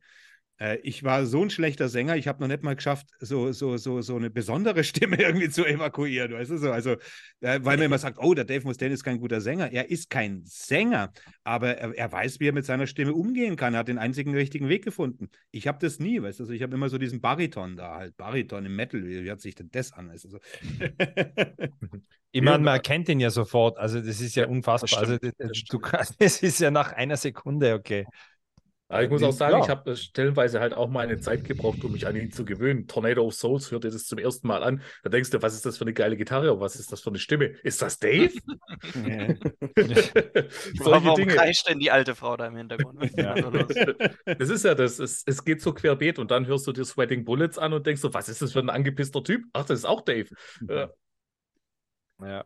Ja. Mats, du bist dran. Ja, wir machen ja normalerweise äh, keine Doppelnennungen, aber äh, ich mache es jetzt halt trotzdem, weil es gehört in die Liste rein und ist auch für mich extrem wichtig. Ja, White Stripes mit Seven Nation Army auch bei mir. ähm, ja, ja, weil ähm, äh, eben White Stripes waren ja auch so ein bisschen lose Teil dieser, dieser ganzen The Band, Gar Garage Band Bewegung Anfang Nullerjahre und das war dermaßen eine Explosion. Also äh, äh, eben, ich bin da gerade 20 geworden und dann äh, eben im Lieblingsclub in Innsbruck äh, unten im Keller äh, einen DJ-Slot bekommen und da einfach nur äh, sich ja. ein Bier nach dem anderen geben und den Scheiß reinhauen. Alle sind gleich alt wie du, alle hatten auf den gleichen Scheiß und einfach die Zeit des, seines Lebens haben, werde ich nie vergessen und da können ja, also äh, deswegen ganz große Liebe auch zu diesen Bands aus dieser Zeit, sei es jetzt Strokes, Libertines, Kings of Leon aber die White Stripes, ja, hatten damals schon eine ganz, ganz eigene äh, coole Vision und äh, irgendwie, ja, dass sie es wirklich geschafft haben, so, sowas vielleicht damals noch eher so muffig bis gediegenes wie Bluesrock äh, äh, zu, zu zerlegen und neu zusammenzusetzen und vielleicht gleichzeitig auf seine äh, Essenz zurückzuführen. Also äh, das ist am besten gealtert von diesen ganzen Sachen fast, muss man sagen. Und, und äh, hat, hat, hat wirklich, äh, äh, kann man in seiner Bedeutung gar nicht kleinreden. Und das ist, das ist der beste Song. Die, äh, also ich fand es immer ganz cool, dass der White selber gesagt hat, okay, ich meine, er, er, er umarmt diesen Song, er ist total totgespielt, aber ist ihm total scheißegal. Er, er findet es cool, dass das jetzt irgendwie in den Fußballstadien und dass der Song einfach auch nicht mehr ihm gehört. Und das finde ich ja immer am besten, wenn die Künstler das checken, hey, äh, äh, äh, ich habe da einfach nicht mehr die Oberhand, ich habe nicht mehr die Deutung so, ich kann jetzt da labern in dem Interview, was ich will, dass, äh, dass das die Leute gefälligst so und so zu sehen haben. Wenn sie es nicht so sehen, dann ist es halt so. Der ist draußen, der gehört allen. Und Seven Nation Army gehört allen jetzt wirklich im positiven Sinne. Äh, und ja, das Geilste seit den Nullerjahren, also wie, wie, der, wie der Tom schon gesagt hat, ich kann mich nur anschließen und ja, liebt das Lied auch immer noch. Hab's jetzt kürzlich auch im, ähm, im Auto ähm, Spotify-Mix, äh, den ich angelegt habe für meine Jungs, habe ich den jetzt mal äh, im Auto neulich gehabt und äh, äh, du merkst, selbst der Sechsjährige, der springt da, also der kann das, der kann es danach wirklich mitsummen. Der, der, der, kann das mit und was, was gibt es Besseres? Ein No-Bullshit-Faktor als ein Kind, okay, das ist so eingängig, ja, her damit. Also, das war bei mir ja. als, als, als Sechsjähriger das Surfing Bird. Aber oh, geil, geil. also, wenn dann, bei dem Song, ich muss an Family Guy denken, scheiße. Die Stelle, wo dann, wo dann, wo dann, wo dann, wo dann die Drums einsetzen, das ist so irre, diese. ja, ja. Das war mein, das war meine Hymne als Fünfjähriger. Geil. Ja, das ja. siehst du mal, da ist ja kein Wunder, was da rausgekommen ist bei mir, ja, ja. Musik sozialisiert zu werden. Äh, dann habe ich jetzt als nächstes auch, also ich, ich, ich stelle die, auch wenn sie nicht hinkören, irgendwie, aber doch, also eine gefühlte Verbindung, obwohl gar keine ist, und zwar Sisi Top Lagrange. Ja, geil. Das ist ein, ein großartiges Riff. Riff. Und ja, Sisi ja, Top hat ja. ja. auch diese, also ich sage, die, die Verbindung ist nicht da, sage ich, aber was, was sie eben doch da macht, so gefühlt, ist eben dieses Erdige. CC Top natürlich diese Texas-Rocker, dieses Swampiness, diese bluesige Swampiness. Aber wenn du ACDC anschaust, die auch vollkommen auf der Basis sind, da kommt der Blues zwar jetzt nicht so raus, aber alles, was sie machen, basiert in der Idee des Blues, ein einfaches, äh, effektives Riff durchzuziehen und dann einfach von der Straße zu singen oder von dem, was halt. Und das hat CC Top auch gemacht. Deswegen ist CC Top in meiner, einem Empfinden irgendwie nah an ACDC dran, auch wenn sie irgendwie musikalisch sehr wenig dann doch miteinander zu tun haben. Aber Lagrange, eins der absoluten Riffs. So, ja, so stinksimpel auch, ja. wie bei ACDC auch. Also meine. Ja, aber ich finde halbe Sprechgesang dazu. The room is spreading around. The Texas down. ah, großartig. Ja. Aber ich finde gerade so in der Simplizität und der Effektivität nehmen sie sich wirklich nicht viel, CC Top und ACDC. Ja, ja. Ähm, ich finde es bei CC Top halt immer super spannend. Du kannst die Riffs halt echt nehmen und deutlich heavier spielen, einfach verzerrter spielen. Das sind ultra brutale Oldschool Death Metal Riffs so. Oder machst da Doom Death draus. Du kannst mit diesen Riffs echt quasi in die heftigeren Gefilde gehen und merkst so, okay, shit, Alter. du, du kannst hier auch, weil du krasse sagst, Tonfolgen so. Du kannst es auch bei der, bei der Eliminator, also bei diesen ja. Synthi-Gitarren-Dingens, ja. da sind auch Riffs dabei. Wenn du die auf einer anderen Orchestrierung spielst, hast du, wie du sagst, ganz ja. brutales Zeug hast du da. Definitiv so.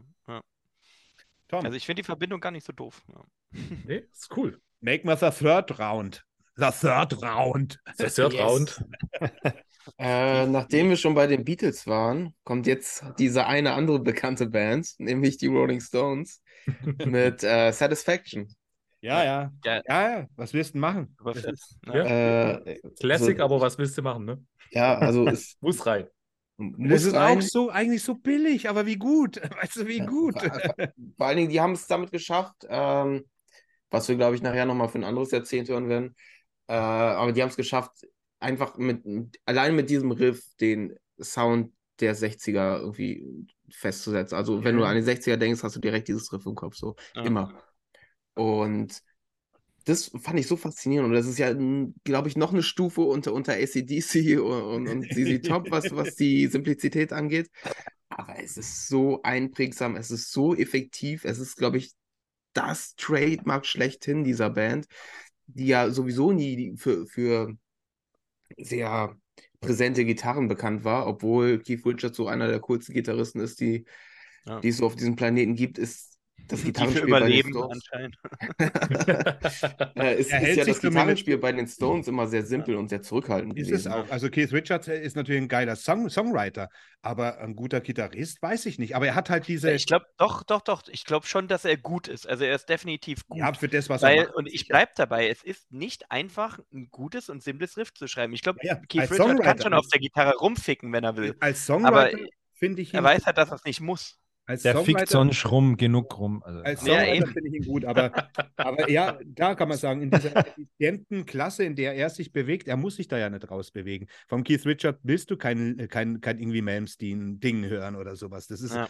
Äh, eben, aber das ist eben dieses Songwriting. Er ist dieser typische Komponist, meine Gitarre, ich, ich schreibe ein Lied auf der Gitarre und dann kommen halt solche Dinger raus. Ne? Also das aber du hast doch nicht vergessen, er hat ja auch bei einigen Alben mit Tom Waits zusammengearbeitet mhm. und hat dort Ideen beigesteuert. Mhm. Und ich glaube, er kann schon dieses abstrakte Gitarrenspiel. Und er, er kann schon abstrakte Melodien, weiß aber, dass es bei den Stones nicht funktioniert, dass da nicht hingehört genau. sozusagen. Genau. Und er hat Pirates of the Caribbean angestoßen, indem er Johnny Depp inspiriert hat. indem er einfach so aussieht. Ja, ja genau. Einfach Einfach nur, weil er so aussieht und wie ein Aschenbecher riecht wahrscheinlich. und schmeckt. Ja. Oh, wer weiß, wer war das? Wer war das? Wer hat...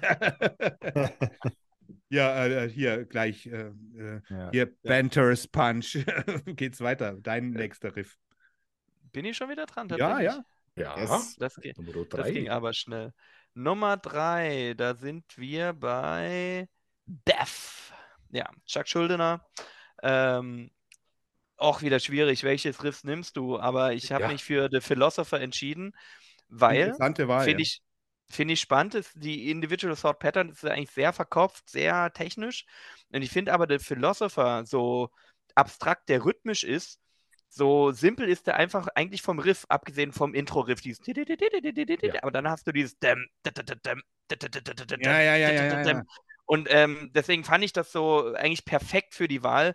Ähm, es ist im Grunde auch simpel, wenn du dir das so überlegst, aber es ist dann in so ein rhythmisch komplexes Korsett gestellt. Gene Hogan, der sich dort eben abrammelt im eine Hintergrund. Schwierige Einfachheit hat das Ding. Saub, genau, aber es ist trotzdem vom Riff super eingängig, ähm, mit Sicherheit schon von ein paar anderen Bands im Grunde so geschrieben worden und aber weil es halt Chuck Schuldiner ist, in, in eine Form gepresst worden und denkst so, holy crap, was ist los mit dem Mann so?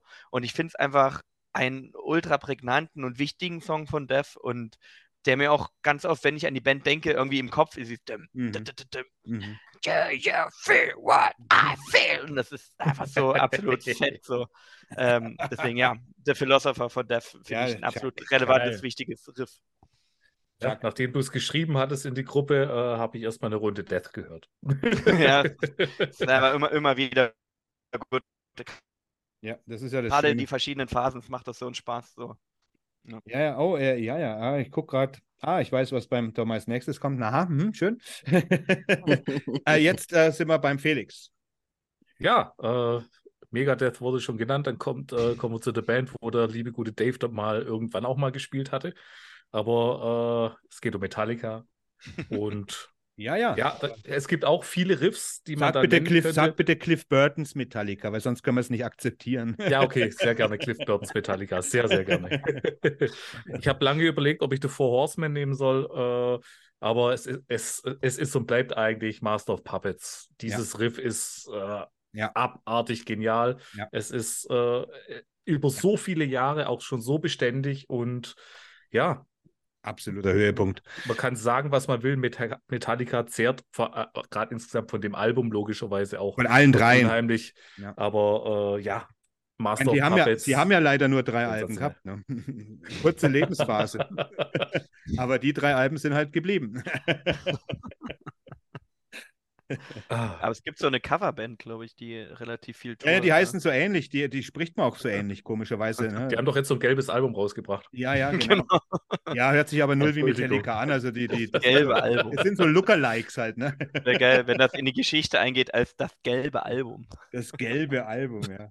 Das schwarze Album, das Sorry, Tom. beschissene Album, das noch beschissenere Album. Das gelbe Album. Das- Geschissen. Ja, Bad Locci. Bad Locci. Ja, so. super fett. Ja. Ähm, meine nächste Nennung, ja, es gehen wir wieder ein bisschen in die Personal Favorites rein. Und zwar ist es Sabotage mit Power of the Night. Ich bin so froh, dass jemand Savatage genommen hat, Ja, weil ja. ich mich nicht für einen Riff entscheiden konnte. Ja, und man kann sich sch- schwer entscheiden, weil da, da ist so viel drinnen in der Sabotage-Kiste. Aber ah, der Song, ich meine, es, es ist ein total unnötiges Intro. Es dauert gefühlte Ewigkeiten, Oh, hör auf. einfach losgeht. Leck mich am Arsch. Also denkt man, ah, okay, pff. das ist ein bisschen, also es ist, äh, spannt die Leute und den Hörer ein bisschen zu sehr auf die Folter, aber was dann, ah, also, ah, wenn ich es mir jetzt schon vorstelle, also ich würde würd jetzt am liebsten, äh, eigentlich müssten wir es jetzt gerade anmachen, aber okay. Ja. Ja. Ähm, also es ist, wie Ja. das reinschneidet, wie das richtig reinfräst äh, in, in, die Boxen. Also das ist, ah, es ist auch das ist so, so, so fies und überwältigend und, und äh, giftig und einfach, einfach die Essenz von dem, finde ich, was, was Heavy Metal sein kann in besten Momenten. Wirklich. Also äh, es, äh, Schön gesagt. Ah, da, da, ja, äh, äh, wirklich herrlich. Da fehlen einem fast die Worte. Das, das, das, äh, da, da, da ist viel, viel Bauchgefühl, viel Faustrecken, viel äh, am liebsten um halb drei in der Früh mit irgendwelchen Mates äh, in einer Metal-Disse das Grölen und, und das Riff mit Grölen. Ja, herrlich. Ich meine, ich finde das ganze Album, hm, na, jetzt ist nichts für die Tonne, aber, aber ist okay. Aber ey, scheiß drauf. Also der Titelsong, der gehört ganz, ganz, ganz rauf. Deswegen ja. Also, Fand ich übelst geil. Ich ähm, mu muss zu meiner Schande gestehen, ne? es gibt überall Bildungslücken. Savatage, ja, John Oliver und so weiter, alles okay, kennt man, aber ich bin nie so drin in der Materie. Ja. Ähm, und als ich es dann gehört habe, nachdem du die Liste geschickt hast, dachte ich mir so, okay, das ist eigentlich im Endeffekt die Quintessenz des Heavy Metal so. Das Riff klingt wirklich, wenn du eine Blaupause wolltest und irgendjemandem erklären willst, okay, wie, wie klingt Heavy Metal, war der Song Ja. ich so, okay, Ja, shit, das ist halt ja. echt so, Ja, das das einmal eins des Heavy Metals abgebildet und das, Das ist echt fett, ne? gerade mit John Olivers Stimme dazu, die auch ja, eigentlich alle Facetten bringen kann, die du dir wünschst aus diesem Das Genre. ist herrlich. Und Das war schon echt das, das einzige Nachteil so. ist, dass wir jetzt Ja. hier keinen so, so einen Plattenspieler haben, wo wir jetzt wirklich noch. Schon, verschlucke mich gleich. Und das hören können und um den Plattenstube st- Dings rumbangen können. Und hoch die Kannen. Und los, lass uns mal die scheiß Kamera ausmachen. Lass uns da über Musik hören und so weiter. Das ist zu Ja. schade.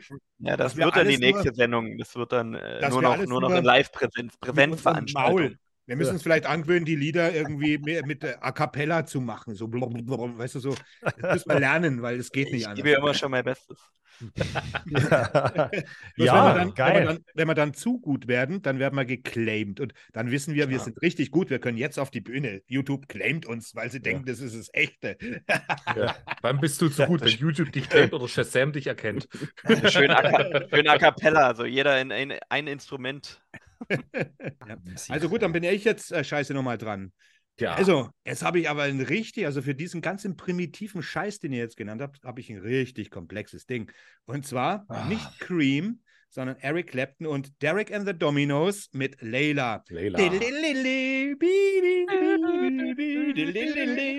Das ist ein bisschen komplexer. Das ist ein bisschen komplexer, aber das Riff, das, das verfolgt mich schon. Also früher hat es mich richtig verfolgt. Ich, das erst, das, ich, ich habe das wie ein Ohrwurm getragen, ich habe es nicht mehr rausgekriegt. Und, und äh, bei Clapton bin ich ein bisschen zwiespältig. Ich mag natürlich die drei Cream-Alben. Bei seinen Solo-Alben ist Slowhand, ist ein bisschen smooth und ich mag auch das Boulevard irgendwas da. Aber ich bin jetzt so von diesen drei Großen, von Jeff Beck und Jimmy Page und Eric Clapton, ist Eric Clapton eigentlich mein letzter. Aber das Derek and the Dominoes Album und gerade das Lied Layla, das hat etwas Ewiges. Das hat irgendwas, wie man früher eben seine Buchstaben nicht gedruckt hat, sondern in Stein gemeißelt so irgendwie. Und das Riff, ja, musste ich Ist ja deswegen das, nennen. ist das gemalte Cover, ne? Mit der Dame da Genau, drauf, mit dem, so ja, halb. genau. Mit ein bisschen so, genau, wie nennt man denn das? So Kandinsky-mäßig, nur halt doch gegenständig. Genau, mit der, Mhm. mit der Dame da. Großartiges Album überhaupt, das ganze Album, aber der, der Riff, geil. Einfach geil. Was will ich denn da sagen? Geil. Geiler Riff. Das Riff, oder? Sagt ihr der Riff oder das Riff? Das muss man Das. jetzt mal Nee, klären. der Ja, Riff was sind deine. Pronomen? Was sind deine Pronomen? Ja. Neutral. Dem Riff, Neutral. Alter. Du musst es Neutral. fühlen, fühl es. Das ist das Genau. Riff. Ja, das Riff halt. Da müssen wir jetzt auch gar nicht weiterreden. Ich gebe gleich weiter. Nee, egal. Aber ich würde ganz kurz noch zu Eric Clapton sagen, du weil, darfst, ich, ich, du weil, weil du ganz kurz gesagt hast, dass äh, der Rest nie, aber Cocaine von Eric Clapton, hallo? Ja, ja, ich Oh, sage ja, es ist ja, nee, nee, ich habe ja gesagt, die, die Slowhand und die irgendwas Boulevard mit Ja. dem, das Motherless Children ist zum Beispiel eines meiner Lieblingslieder. Und, äh, Crossroads. ja, ja, ist deswegen, naja, klar. Aber, Ja. also, nee, das meine ich nicht. Ich meine einfach nur, Mhm. äh, dass er mir am stärksten vorkam äh, mit, mit, im Verbund mit anderen, das selten vorkam. Er hat ja dann noch eine Band wie äh, Faith, Blind Faith, genau, auch nur ein Album, auch ein geiles Ding, hätte auch eine Supergroup werden können. Und seine Solo-Sachen, da ist er mir dann teilweise fast ein bisschen zu cheesy geworden. Äh, wenn ihr die Slowhand anhört, eins seiner Top-Seller, ist die erste Seite gigantisch. Und die zweite Seite ist dann fast ein bisschen schon Mhm. so, wo es so ein bisschen fast so country-cheesy wird. Und das hat er oft, der gute Eric. Und wenn ich jetzt zum Beispiel von, von wenn ich jetzt von Jimmy Page spreche, natürlich alle Led Zeppelin-Alben, Bullseye. Und wenn ich von Jeff Beck spreche, alle 14 Alben für mich, Bullseye. Selbst seine, sein Spätwerk, wo er Drum, äh, Drum und Bass unter seine Gitarre geknallt hat. Genialer Stoff, weißt du, so total irre.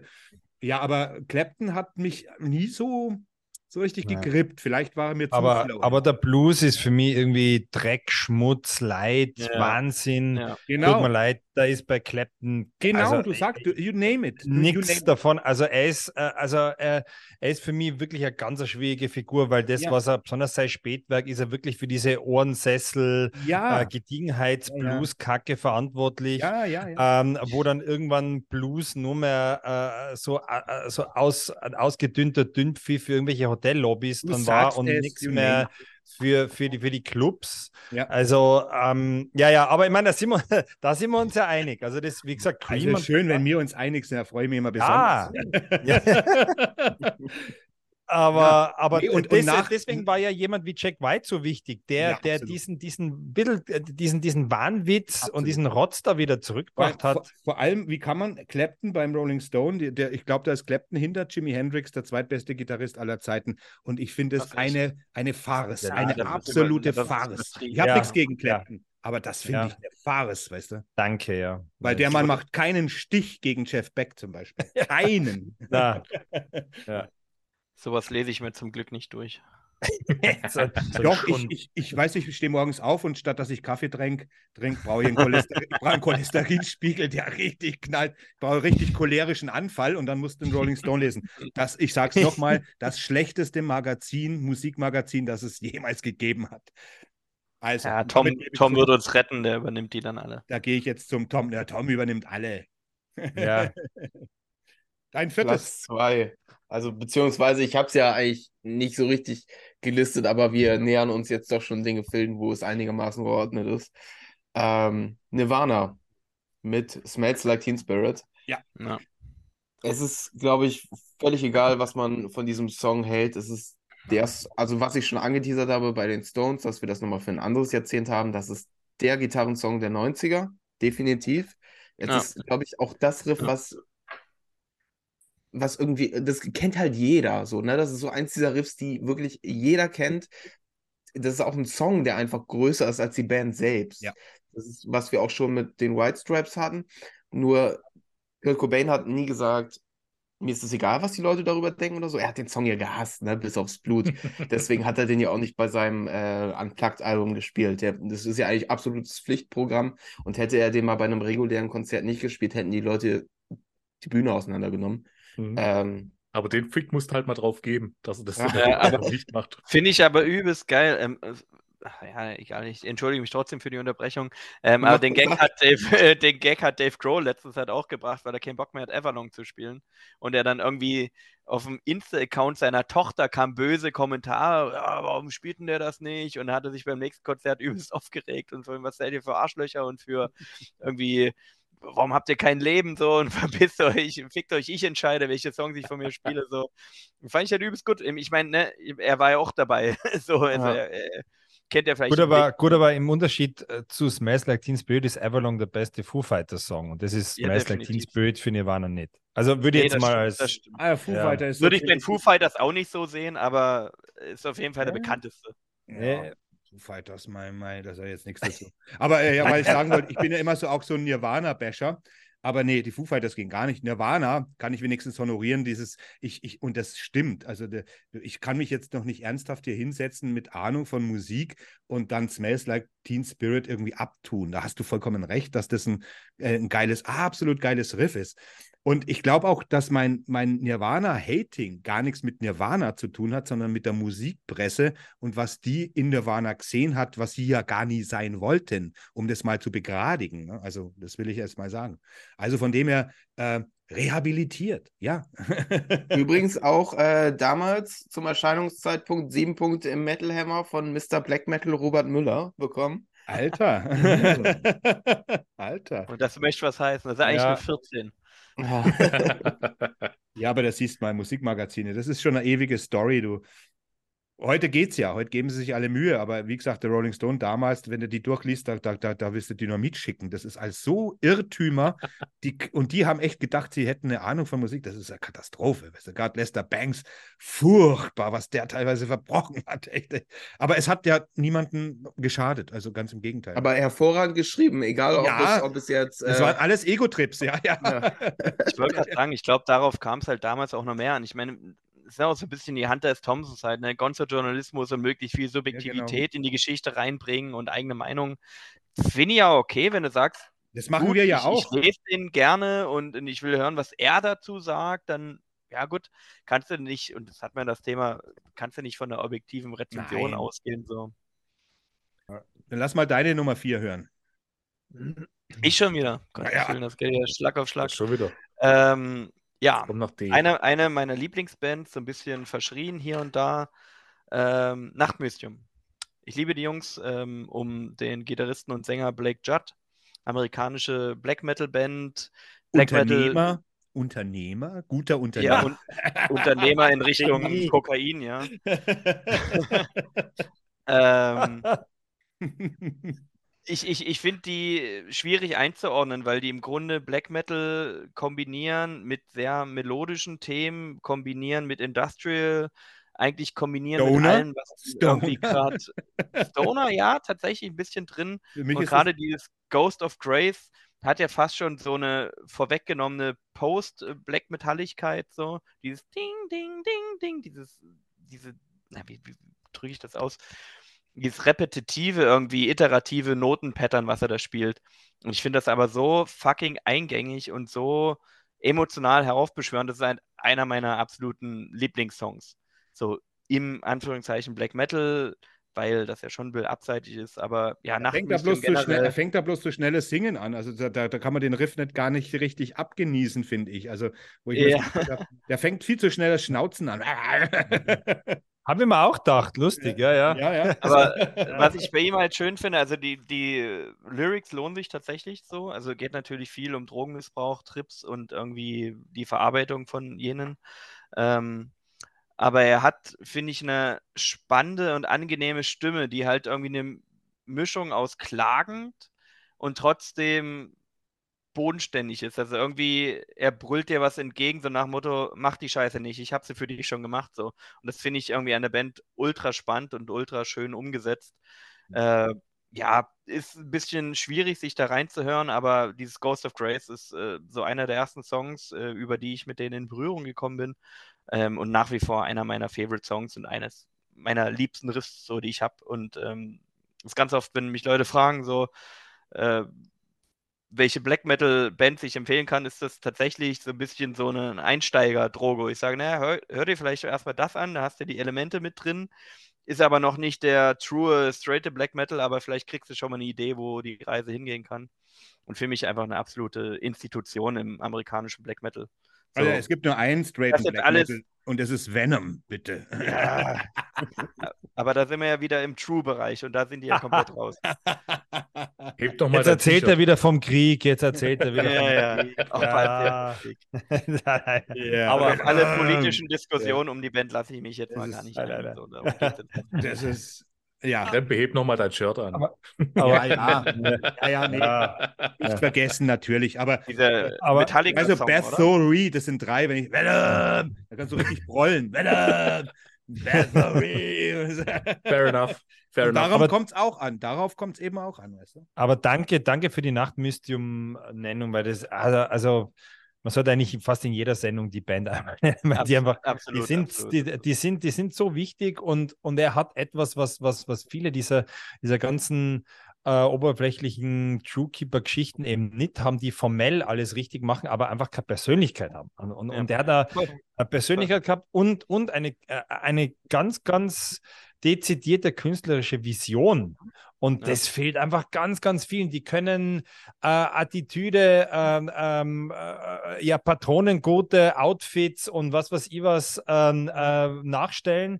Aber, wenn, äh, aber er hat wirklich, er war Künstler. Und, und äh, viele Bands sind einfach nur Bands, aber er war ein verdammter Künstler. Ja. Und ähm, das muss man einfach mal sagen. Und ich glaube, äh, ich glaube, die Band steht auch, äh, die steht auch immer noch hoch im Kurs. Und mir kommt auch vor, selbst, selbst die Leute, die, es, die sich jetzt im Touren-Segment äh, äh, verorten, also äh, kriegt eigentlich schon auch sehr viel Respekt. Ich meine, das, was er abgezogen hat, okay, so war aber, aber musikalisch habe ich jetzt eigentlich nur fast niemanden getroffen, ja. der das jetzt wirklich komplett weggedisst hat. Und ist auch ganz interessant. Also der kommt eigentlich da zurecht, ja, äh, cool, super. Aber gerade von der Attitüde finde ich es halt bei ihm spannend. Ich meine, er ist halt Drogenjunkie, ne? Ich meine, er hat viele, nie, nur Trips, sondern halt auch echte Tiefschläge gehabt und, und ja. war halt komplett am Boden und darüber singt er und das ist das Grundkonzept in seinen Texten.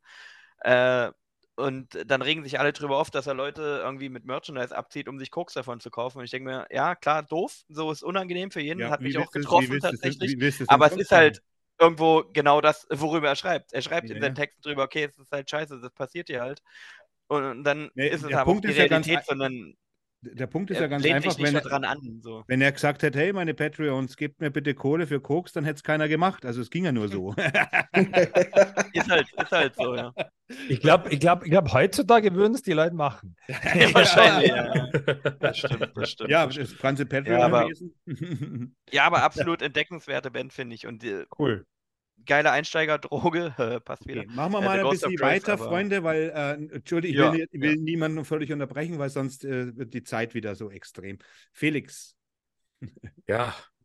Ja.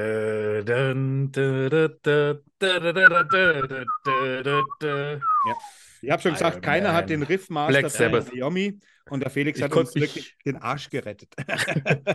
ja, die, das Schwere ist äh, bei Iomi, sich zu entscheiden, welches Riff man nimmt. Aber ja. Äh, eins der meiner Meinung nach mächtigsten und bösesten ja. ist einfach, einfach Iron Man. Äh, und jedes Mal, wenn ich es höre, gerade die Originalfassung und äh, nicht in irgendwas nachgespielt, weil es ist so oft nachgespielt worden, naja. äh, da kriege ich die Gänsehaut. Jedes Mal. Äh, dann kommt Ossi eben noch dazu und das der, dann, dann Schlaganfallopfer. ja, einfach großartiges Riff und ja, über Tony Iommi äh, muss man nicht viel sagen. Du hast es schon gesagt, Riffmaster definitiv ein Riffgott. Ähm, ja, sensationell. Einfach nur sensationell. Absolut. Und das ja, ist es ja. Ich habe Entschuldigung, ja, red Na, ist gut, mach, mach, mach, mach. Ich wollte nur sagen, ich habe auch in, mein, in meinem Podcast extrem viel schon über Black Sabbath geredet und über Doom und Black Sabbath, Black Sabbath, Black Sabbath, Black Sabbath. Und äh, wen es interessiert, der kann sich das ja anhören. Das interessiert erschreckend wenige. Ich glaube, die Leute, die wollen auch nie, dass man in die Tiefe geht. Aber deswegen werde ich mich da jetzt enthalten. Ich nehme das jetzt einfach mal, obwohl ich jetzt zu Black Sabbath natürlich die nächsten zwei Stunden reden könnte. Tue ich aber nicht. Ich bin froh, dass der Felix Iron Man genommen hat. So, jetzt. Ja, ich wollte dir nur danken, dass du das genommen hast, also dass du Iron Maiden, äh, Iron Maiden, um Gottes Willen, Iron Man genommen hast von Black Sabbath und äh, Holy Diver von Dio, weil die sind immer so auf meine Liste hin und her gesprungen und ich dachte mir, yes, Dankeschön. Also, interessant fand es ich. ist mir eine Freude. lasst, mal, lasst mal den Jungen da. ich fand auch, also ich habe mir überlegt, gerade bei den Namen ACDC und Black Sabbath, wenn wir die, diese Sendung anders aufgezogen hätten, nämlich welche Band hat irgendwie die coolsten Riffs geschrieben, dann wären die, ja. glaube ich, ganz unten gewesen. Ja, dann wäre es das auch gewesen. spannend, auch spannend, ja. Dann wäre es das gewesen, genau. Mhm. So, Mats.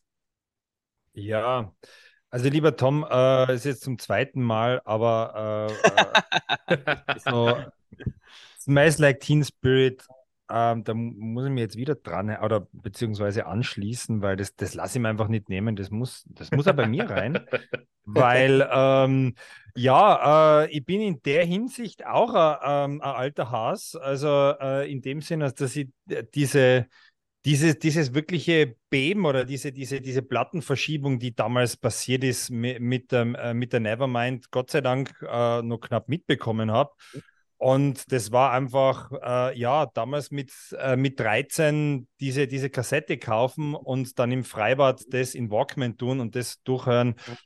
äh, es, es, ist, es gibt äh, äh, äh, immer noch nichts Vergleichbares, was an das Gefühl rankommt. Und es war, es war einfach total irre. Und man hat, man hat es sowas von gespürt, dass da was total, äh, total was ins Rollen kommt und total, also man hat, man hat das Gefühl gehabt, man ist, man ist gerade Teil der Geschichte und man spürt sie und man atmet sie. Man kann, man, natürlich viele Leute haben das dann abgelehnt, gehasst, war was auch immer. Ich hab's, ich hab's geliebt, war auch in dem Alter, wo, wo man das dann aufsaugt. Und, ähm, und Smells Like Teen Spirit, also dass man quasi mit einem Song, und es war ja wirklich auch der Song und dann das Video und so, was, also dass ein Song und vielleicht auch der Riff wirklich eine ganze, ähm, ja, ein ganzes Jahrzehnt prägt und vielleicht die Jahrzehnte ja. sogar drauf noch prägt. Im Positiven wie auch im Negativen. Ich will es jetzt gar nicht, also das will ich jetzt auch gar nicht ähm, werten, da kann man auch drüber wirklich viel diskutieren. Aber ähm, ja, ich meine, ich höre das Album immer noch verdammt gern und selbst, selbst Teens Böd, wie gesagt, ist bei Weitem natürlich nicht der beste Song von ihnen, aber ähm, er löst auch immer noch irgendwas aus und bei mir, okay, da ist jetzt auch viel Nostalgie dabei, aber es ist auch objektiv gesehen, also das ist mit dem Song, da, da sind die 90er, da haben die 90er einfach begonnen. Davor waren die 90er nicht da, da waren noch tiefe 80er. Und ähm, war schön, war schön. Ne? Und es war, und es war wirklich, der Krempe wird ja das zehn Jahre davor, hatte der Krempe seine Momente, wo er sagt, okay, da kann ich mich hinfühlen. Bei mir war es halt. Ich bin von einem Moment in den nächsten. Ich war immer nur, ich war ja, immer ja, dran, bei, ne? Wo, bei ich meine, schau mal, wo, eben, das, also, wo, das, wo das kam, da war ich auch gerade äh, 22 äh, war ich da. Ja. Also, ne, da war, da bin ich ja noch lang nicht irgendwie äh, da habe ich die Welle auch mitgenommen, so mehr oder ja. weniger. Bloß ich war erstmal total verdattert, was hier um mich rum passiert, weil, was ist, wo ist denn jetzt der Metal? Und er war plötzlich mal da, war einfach nicht mehr aber da. Aber es war einfach, man muss einfach sagen, also das war, okay, man war 13, aber es war einfach, also so mit 12, 13, wenn du das, ähm, du interessierst dich dafür, du kippst da voll rein in den Sound, du hast schon ACDC-Album daheim, du hast schon Def Leppard-Album dabei, du willst mehr, mehr, mehr, äh, holst du dann ja, ein Iron Main Live-Album und dann auf einmal passiert äh, eben dann Use Illusion, dann, dann, ähm, dann hast du das schwarze Album, dann hast du die Nevermind oh. und dann, und dann, ja, ja, ja, ja, ja eben, aber das ist halt, weißt du, für mich war das halt äh, ja. böser, böser 13-Jähriger. aber böser, ja. Aber ähm, ja, su super Zeit und eben nicht nur aus reiner Nostalgie, ja, total ich, wichtig. Musik ist äh, musikgeschichtlich und, und generell auch, ja, einfach geile Riff-Idee, muss man auch reiß, sagen. Ihr reißt es jetzt wieder rum, das Ruder. Ich nenne jetzt. ja, was nenne ich denn? Den Lee. Na, na, na, komm. Ja, ich nehme jetzt Boogie Chillen. Boogie Chillen, das ist irgendwie auch was, was mich immer oh, schon. Ja. Äh, John Lee Hooker natürlich. Äh, ja. Boogie Chillen, genau. Äh, bei Blues. Also wir können keine Riff-Sendung machen ohne Blues, habe ich mir gedacht. Und dann habe ich mir auch wieder gedacht, was nehme ich? Nehme ich Muddy Waters, nehme ich BB King. Das, äh, der Blues ist natürlich nicht so offensichtlich, dass man da von, von Riffs spricht. Aber das sind natürlich Riffs. Das waren die Urväter des Riffs. Wenn du mal Robert Johnson anhörst, wo ein, eine ja. Sektion sich, nur die haben sie halt, das waren keine Power Chords in dem Sinn, wie man es dann später im Rock und im Metal hatte, aber das Boogie-Chillen, mich hat das fasziniert, wo ich John Lee Hooker das erste Mal gesehen habe, diesen alten Mann mit seinem Hut. Er sitzt auf dem Stuhl, hat einfach ein Hufeisen unter seinen Schuh äh, äh gen, ge, genagelt, klappt nur, hockt da und und dann und ich habe gedacht, was ist um Gottes Willen das? Weißt du, ich habe den, ich habe meinen Blues gekannt, aber sowas habe ich noch nie gehört. Ein Mann klappt mit dem Schuh auf den Stuhl und spielt dir die Hölle runter. Und da habe ich das erste Mal verstanden, was Blues kann und was das Geheimnis und das Mysterium von Blues ist, dass die ganze Welt erschüttert ist von diesem Blues. Bei John Lee Hooker habe ich das das erste Mal so richtig gekriegt. Und deswegen Boogie Chillen, das war ja damals, glaube ich, Anfang der 90er auch ziemlich ein kleiner Hype gewesen. Es lief auch auf MTV. Und das ist so, das, das ist für mich eines der repräsentativsten Blues-Riffs. Das, das kann man gar nicht nachspielen. Ich glaube, du kannst jedes Riff eher nachspielen als dieses merkwürdige, die, die Töne so bänden, weißt du, das, mhm. wo jeder Ton wichtig ist, damit dieses Riff überhaupt zusammenpasst. Äh, so, deswegen, Johnny Hooker. Was ich so geil gut. finde an diesem Lied, oder was es, äh, es gibt ja diese eine Aufnahme auf YouTube, wo er vorne ist halt auch und dahinter stehen Eric Clapton, Keith Richards und äh, ich weiß nicht mehr, wer es sonst noch war. Und die stehen da wie die kleinen Schulbuben und gucken den großen Meister bei der Arbeit zu. Ja, ja. Obwohl sie selber auch äh, großartig an, de, an, ihrem Instrument logischerweise sind. Ja. Aber wie die dahinter stehen und einfach äh, mitschämen und genießen, was da vorne gerade passiert, das ist großartig anzusehen. Und wie er auch seinen Spaß hat. Das ist das Da hüpft da über die Bühne, dieser äh, alte Jazzman. Großartig. Ja, das ist pervers, wirklich. Das ist, äh, ja, das ist das Mysterium des Blues und das, äh, das hat mich natürlich, ich bin da natürlich drin. Und das ist natürlich eine Sache, das könnte ich sagen, ich habe das nie erlebt, aber all unsere populäre Musik basiert, basiert auf darauf, Jazz ja. und Blues. Und wer was anderes sagt, hat keine Ahnung. Der weiß wirklich nichts, weißt. Tom, next round. F Nummer 5. Stichwort Ahnung. Äh, ich nenne jetzt mal Korn. Die Mutter und den Vater aller Riffs, die im harten Gitarrenkosmos existieren. Und was wäre diese Sendung, wenn nicht mindestens einmal der Name Smoke on the Water fallen würde?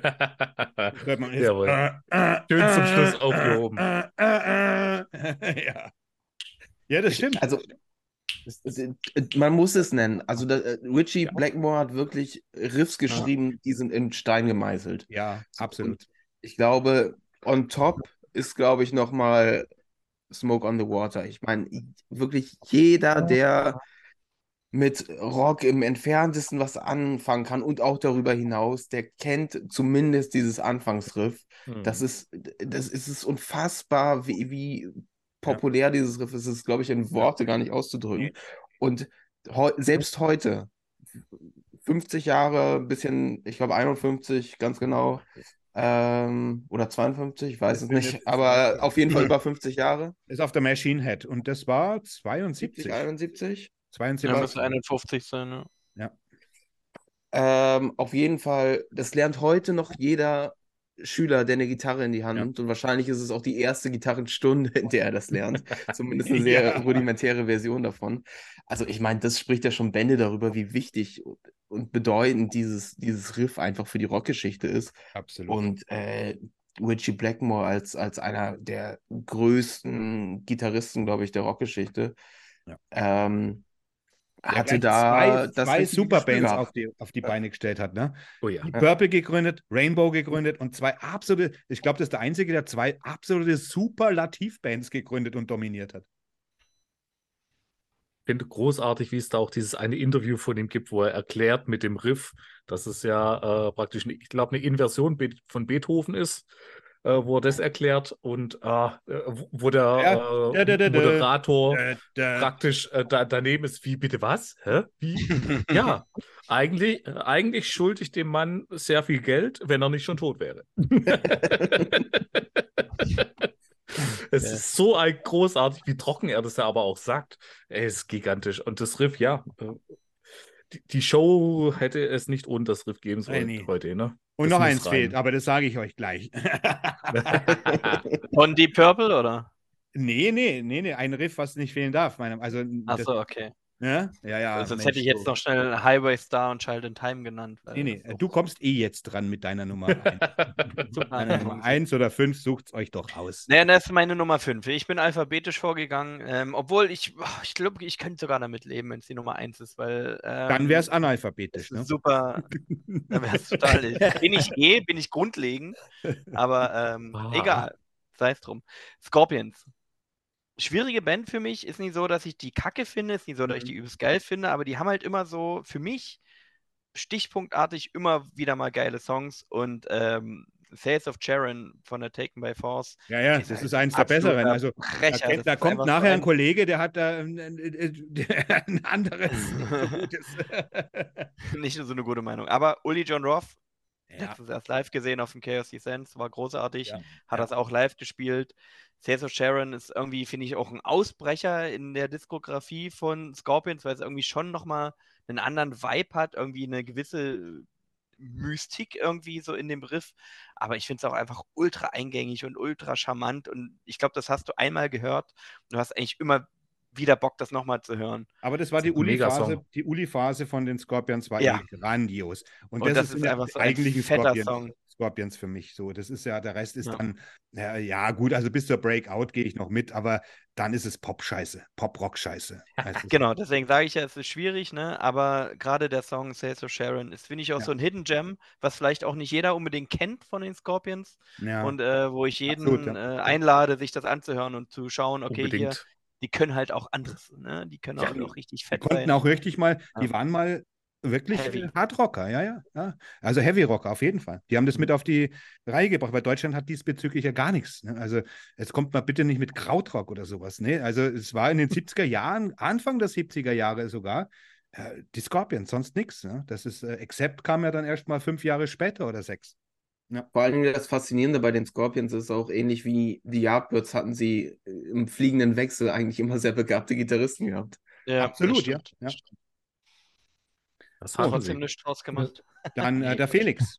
Felice. Ja. Felici. Und äh, da, da, muss ich sagen, äh, hätte äh, Tobi nicht äh, diesen Song von ihm genannt, hätte ich ihn genannt. Uh, oh, jetzt willst du Ehrenrettung sagen, warum du dieses Lied genommen hast. ja. Nee, ähm, ich habe stattdessen dann äh, umgeschwenkt, weil ähm, ich dieses Riff auch gefühlt ewig kenne für meine Verhältnisse und es mir auch beim Thema Riff mit äh, bei den ersten zehn Nennungen safe dabei war, als ich mir die äh, Liste runtergeschrieben habe. Und äh, ich bleibe bei den Scorpions und äh, es muss Rock You Like a Hurricane dabei sein. Ja. Ähm, das, ich glaube, stellenweise in Deutschland, Europa vielleicht gar nicht so das Überding ist, aber wenn man in die USA zum Beispiel rübergeht, ist es ja das Ding. Es ist Wahnsinn, was da abgeht, wenn da einfach nur das Riff angespielt wird. Wie da plötzlich die Leute am Toben sind und zu Recht. Es ist großartiges Riff. Äh, man kann jetzt sagen, was man will, ob es ausgenudelt ist oder sonst was. Äh, da gibt es gen äh, genügend andere auch. Aber das ja. Riff wäre wirklich ja. gut. Weißt du, was mich da in dieser Phase schon stört? Dieses äh, Kanten abgeschliffene. Also äh, bis dahin, wie gesagt, bis zur Breakout war das ja noch alles irgendwie äh, so richtig, also als Heavy Hard Rock irgendwie. Klar, die Scorpions hatten eben durch den Klaus Meine immer ein bisschen dieses, dieses, dieses glatte, diesen glatten Gesang. Aber ab der Phase, wo Rock You Like a Hurricane dann kam, war das hätte, das hätte ein bisschen mehr Schmutz vertragen. Weißt du, dieses abgeschliffen an den Kanten. Das Riff ist großartig, Aber ich meine, gut, das kann man natürlich eine Band wegen ihrer äh, perfekten Produktion nicht unbedingt äh, sie deswegen kritisieren. Aber das ist oft und häufig mein Hauptkriterium, weil äh, die Scorpions haben natürlich im Songwriting immer irgendwie auch diese Hooks, auch wo sie dann diesen Poprock gemacht haben. Das kannst, du kannst ihnen nie absprechen, dass sie keine großen Songwriter sind. Aber die sind mir dann zu aalglatt, zu glitschig geworden. Verstehst du, was ich meine? Und ja. Rock You Like a Hurricane, glaube ich, wäre, wenn das ein bisschen ein bisschen mit mehr Schmutz interpretiert worden wäre, wäre das ein absoluter Über... Also, ich meine, die können sich nicht beschweren, es ist ein Klassiker, es ist ein großer Song, aber so Leute wie mich stößt diese, diese Glitschigkeit ein bisschen ab. So. Das ist mein einziger Kritikpunkt an dem Lied. Also, also, also ich, muss, ich muss da ganz kurz in die Bresche springen. Ich meine, der ist ja auf der Love at First Ding. Hey, also das Album, jetzt mir jetzt mal kürzlich gekauft, eine Special Edition, bla bla bla, mit, mit Demos nur dabei, total empfehlenswert. Ach, ich finde es, es ist, es ist Pop, äh, wie der Camper sagt, es ist poppiger. Das kann man natürlich ablehnen, aber das Songwriting ist saugeil ja. und ja, es ist uh, Big City Nights ist mein Ja, ja, sie, sie, Songwriting Lieblings, ist immer geil. Lieblings-Scorpion-Song Big City Nights. Das ist größere. Aber, aber, also, aber du, Mats, jetzt überleg, dir mal, jetzt überleg dir mal von, der First, äh, von diesem Album die Produktion von mir aus noch von der Breakout oder der Virgin Killer. Das stimmt schon, ja, ja. ja, ja dann wäre es, dann wär's, ja, ja. Das dann wäre es auch, dann ja. wird man da keinen Break ja. machen, so, sondern wird man sagen, das gehört auch noch zu, zu den Großen dazu, weißt Ja. Ja, das ist jetzt kein Kritikpunkt. Man kann der Band nicht vorwerfen, dass sie eine fette Produktion auffährt und Geld verdienen will. Aber äh, und die haben sich ja nicht verkauft, die haben sich dahin entwickelt. Das muss man ihnen ja auch zugute halten. Weißt du. Ja, okay. Ja. Okay, dann kommt jetzt Mazzi. Popazzi. Mhm. Ja, ja, ähm, bei mir meine letzte Nennung, ähm, ja, ich meine, über Darkthrone haben wir jetzt schon viel geredet, aber bei mir ist es Darkthrone Transylvanian Hunger. Da können wir, kommen wir ohne Umschweife zum Punkt. Also das Riff, das inkorporiert für mich alles, was Black Metal jemals ausgemacht hat, das ist die pure Essenz. Also das ist wirklich, da ist alles drinnen. Da ist dieses, dieses kalte, hasserfüllte, weltabgewandte, aber genauso wie dieses keine Ahnung, so, so melancholische, majestätische, romantische. Da ist irgendwie alles, da ist alles drinnen. Da ist alles drinnen ja. in dem Song, da ist alles drinnen in diesem Riff. Ähm, das ist, das ist, das ist wirklich ein, ein, eingedampft auf die, auf die Essenz und äh, äh, ich kann mir an dem Song, werde ich mich nie, nie, nie, nie satt hören und äh, eignet sich für, für jeden Einsteiger, der wissen will, was ist denn dieses verdammte Beast namens Black Metal, was kann das, was ja. soll das? Äh, dem spielt man das vor. Äh, Obwohl es auch schon viele Black Metal-Typen gibt, die sagen, oh, Transylvania in Hanger, das ist ja Pop-Album, ne? Ja, aber die haben keine Ahnung. Ich gerade sagen. Das muss man sich mal vorstellen. Ja, das, äh, okay, es sind Schwachmaten, ja, ja, na. Aber, ja, ja. Also, also, also die Transylvanian Hunger und Panzerfaust sind einfach der Real Deal und jeder, also äh, äh, Entschuldigung, also was reden wir da? Wenn wir jetzt auch, das, ah, ich das, bin, ich, ich liebe Dark Zone von vorn bis hinten, ich kann gar nicht mitreden. Ich mag da ja. alles. ja, eben. Aber das Riff, ich meine, es steigt wirklich, also nicht jetzt so wie bei Sabotage, wo man gefühlte Ewigkeiten wartet, bis es dann los. Hier geht's los. Ja, ja. Sekunde. Und hört nicht mehr auf. Und es hört nicht mehr auf. Und es hört nicht mehr auf. Also das, das Riffigste der, der geilsten Riff, der geilsten Riffs, einfach, ja. Wir müssen sich mal fragen, wie lange kann man das durchhalten? Ne? Eine Stunde, zwei, drei? Wird es uns irgendwann mal auf den Sack gehen? Keine Ahnung. Das war schon Mantra. Das war schon Mantra. 100, 100 Pro gibt es da so einen Ein-Stunden-Loop auf YouTube oder so. ja. Äh, oder alte 10-Stunden-Mix. Ja. ja, aber was ich da so geil finde, ne, es ist ja auch weniger evil, als dass es eigentlich äh, romantisch melancholisch ist. Ja. So, ja, ja. Natur, Mystik, melancholisch. Ja. Und ich finde äh, gerade bei der Transylvanian Hunger so geil, dass du den Bass halt so prominent hörst und gerade hörst auch, wie gegenläufig der arbeitet zum Gitarrenriff. Und es ist halt übel spannend zu sehen, ähm, wie die das gemixt haben, was halt heute übelst Lo-Fi klingt, wo du aber im Endeffekt mehr raushörst von den Einzelinstrumenten, ja. Ja, als von so einem aktuellen Nuklearblast-Album, äh, wo du denkst, so, okay, dann ist halt alles mächtig, bombastisch, aber den, den Bass suchst du jetzt in seiner Einzel-, in seiner Tonalität vergeblich so. Ja, weil die die Frequenzen einfach... In Hanger hörst du halt die, die haben die Frequenzen übereinander. Raus, so. Genau, weil Transylvanian ja. Hangar eben die Frequenzen einhält, weißt du? Du kannst das eine fette so Produktion gut, haben, so. nützt nichts, wenn alle Frequenzen irgendwie die andere schlucken und das ist ja total ja. bescheuert, ne? So, jetzt ja. bin ich nochmal dran mit meiner Nummer eins und es ist tatsächlich meine Nummer eins. Das ist ja logisch. Also denk doch mal ein bisschen nach. Ist ja logisch. Whole Lotta Love von Lettuce Zeppelins. Jimmy Page, Jimmy, Jimmy Page. Und Alter, ich meine, gut, ich und Led Zeppelin, ja, wir sind halt Kumpels, ne? wir, sind, wir verstehen uns gut. und Whole Lotta Love ist eins auch, ähnlich wie Smoke on the Water, natürlich, wenn es jetzt nicht den Impact hat, für mich eins der wichtigsten, geilsten, groovigsten, funkigsten, wichtigsten Riffs aller Zeiten in der Rockgeschichte auch. Und tatsächlich auch meine Nummer eins. Also auch Led Zeppelin hatten, Jimmy hat ein paar coole Riffs, auch ähnlich wie, wie, wie, Richie Blackmore. Aber das gilt ja für verdammt viele. Es gibt ja Alben, die sind von vorn bis hinten mit guten Riffs zu, äh, zugeknallt. Und äh, ja, aber Whole Lotta Love sticht da für mich einfach nochmal raus. Kann gar nicht anders sein. Mhm. Ist jetzt auch kein Verlegenheitsgriff, ne? Aber wie gesagt, für all diese fünf, überhaupt nicht. Für all diese fünf, die man halt so nennt, ja. Hat, kann man ja immer fünf nicht nennen. Ne? Das ist das Problem. Ja, ja das ja. ist es ja. Das fand Aber, ich halt so hart an der Geschichte. Ne? Ja. Und ja, das ist das Böse an der ganzen Geschichte. Und äh, mir fällt immer dieser eine Satz ein. Ich weiß nicht, von wem der war, äh, tatsächlich. Aber äh, wo es um Led Zeppelin ging und er gesagt hat, Well, it must be Satan that gave you this ungodly talent. Ja, also. Es ist Wahnsinn, was die äh, gemacht haben. Zeppelin ist eine Whole Lotta Love ist ein Sensationsriff. Die, ja. Ich meine, ich habe es ja schon oft auch, ich habe ja die Led Zeppelin Ranking auch gemacht. Ich habe die Geschichte ja erzählt. Sie sind die Blaupause der Bad Guys. Sie sind die Blaupause für äh, Sex, Drugs und Rock'n'Roll. Und nicht nur das, sie haben auch wirklich gut, vielleicht das In Through the Outdoor, das letzte Album äh, vor Bonhams Tod. Es schwächelt vielleicht ein bisschen, aber es ist bei weitem kein schlechtes Album.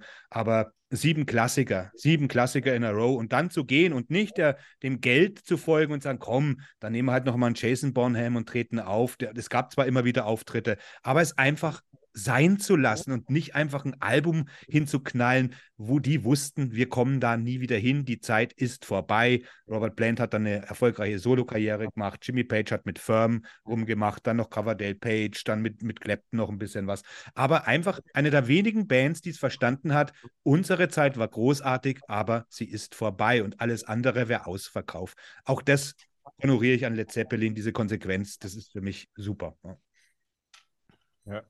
Ja, unstreitbar. Das ist einfach, also natürlich könntest du die Show auch nur mit Led Zeppelin sagen und nennen die fünf größten Led Zeppelin-Riss und das wäre schon nur scheiße. Geht bei fast jeder Band. Schon, selbst das ist scheiße. anstrengend so, ne? Geht bei fast jeder Band. Geschweige denn Bands, die wir jetzt noch nicht genannt haben. Ja, ja. ja dann machen wir doch halt auch gerade an, an, die Doors. Ne? So. Die Doors. Ja, machen wir doch gleich die, die, die, die Honorable Mentions. Ne? Aber übertreibt es nicht. Übertreibt nicht. Also nicht, dass jeder jetzt eine Million vorliest, dann wird es zu lang. Haut einfach ein paar raus, die euch wichtig sind. Tom, fang mal an. Oh, da gibt es so einige. Also so, ich habe ja schon ein bisschen gespoilert hier. Den äh, Motley Crue hätte ich wahrscheinlich auch genannt. Äh, Kickstart My Heart wäre dann wahrscheinlich eher mein Pick gewesen. Highway to Hell, auch bei mir natürlich ein heißer Anwärter auf die Top 5. Ähm, aus persönlichen Gründen vielleicht eher denn was von ACDC wie Whole Lotta Rosie oder so. Irgendwie ja, ja auch geil. Äh, dann, äh, äh, Jim, Jimi Hendrix haben wir gar nicht genannt, lustigerweise. Ja. Da hätte ich vielleicht Purple Haze habe ich auch überlegt kurz, ja. aber ist dann schnell abgerutscht. Äh, äh da gibt es äh, endlos viele Cream, Sunshine of Love. Äh, ah. Bist du morgen, glaube ich, noch dabei, wenn wir, wenn wir über Honorable Mentions reden. Aber ja, so, das wäre so die nee, Dinger, wir wollen einfach, nur, einfach nur ein paar wichtige. Also das, das reicht schon. Tobi. Ja, also ganz klar, auf jeden Fall John Bon Jovi, ähm, Wanted Dead or Alive. Das ist natürlich äh, oh, ja, absolut wichtig. Ne? Das muss genannt werden. Ähm, die Purple hat man, aber Child in Time würde ich nochmal nennen. Auch wenn Krempes nicht mag. Foo Fighters, Everlong. Ja, ich, Foo ist, Fighters ist für mich halt, das ist so mediokrer Scheiß. Das ist. Äh, das ja, ist, es ist, ist okay. Sehe ich anders. Ja, ja, das ist gut. Ähm, Gorgoroth, Incipit Satan. Ja, Gorgoroth, bitte. Absolut, alles, wenn wir schon alles. im Black Metal sind und, und bei prägnanten Riss, musst du Gorgoroth nennen. Das geht nicht anders. Wir haben Maiden nicht genannt. Nicht einer hat Maiden genannt. The Nein, Trooper. Das habe ich auch ein bisschen ja, gewandert. Ich hab das halt Merciful Fate, Gypsy, Morbid Angel. Summoning Redemption, Mann. Stones Paint in Black, ähm, Sonne Adam, He Who Worships the Black. Klar, will eine abseitige Nennung, aber hört euch das mal an. Sonne Adam, He Who Worships the Black, dann ist zu Doom Death eigentlich alles gesagt, was man sagen konnte. Aber ich glaube, das Ding ist, man könnte das mit 100 Riss, mit 100 Bands. Das müssen wir doch jetzt nicht dauernd sagen, wir wissen es doch. Felix, los Ja, aber die Ja. Leute passen mal nicht auf. Ja, da hast du recht. ja, Ja, äh, ja, was wäre diese Liste eigentlich auch äh, ohne Crazy Train? Ja, Äh, mein Gott. Gigantisches ja. Äh, dann, weil wir es gerade äh, vorhin ja auch äh, gerade mit äh, White Stripes hatten, äh, auch ein Riff, was ich äh, großartig finde, äh, ist dann Ende 90er. Und ich muss dann immer an FIFA 98 denken, weil es da der Titelsong war, Blur mit Song 2.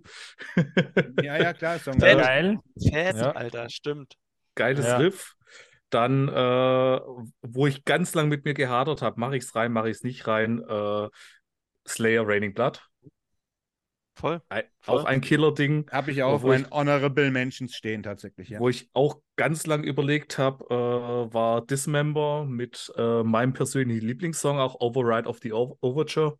Mhm. Was, ah, ich, ich kriege gerade Gänsehaut nur, wenn ich dran denke. Ich liebe dieses Lied einfach.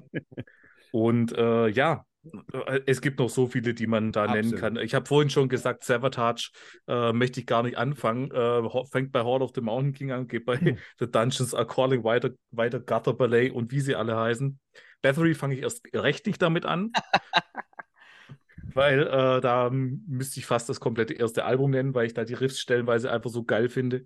Und äh, ja, äh, eine Sache will ich noch nennen, äh, weil ich es geil finde und weil es für mich irgendwie so ein bisschen rausfällt, was bandmäßig angeht. Und das ist äh, Symphony X mit Iconoclast. Ein Killer. Ja, Brutal. Michael Romeo, Oh. an der Gitarre ein Vieh. Ein Vieh. Ja. und ich könnte noch weitermachen, aber ich halte jetzt meine Schnauze. Mats, Ich schieb doch ganz kurz Muse hinterher. ja, Origin of Symmetry. ja, Okay. Einverstanden. Her damit. Fair Mats. enough, ja.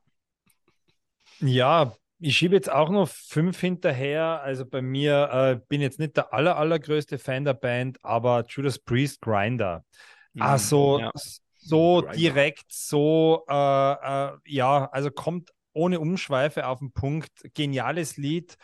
Äh, ja, gerade in den ganzen Best-ofs und Greatest Hits und What the Fuck, das fällt immer hinten raus. Das, das verstehe ich überhaupt nicht. Das ist einer der geilsten Songs. Aber Mats, der Mats, Mats, du musst jetzt deine Honorable Mentions kommentieren.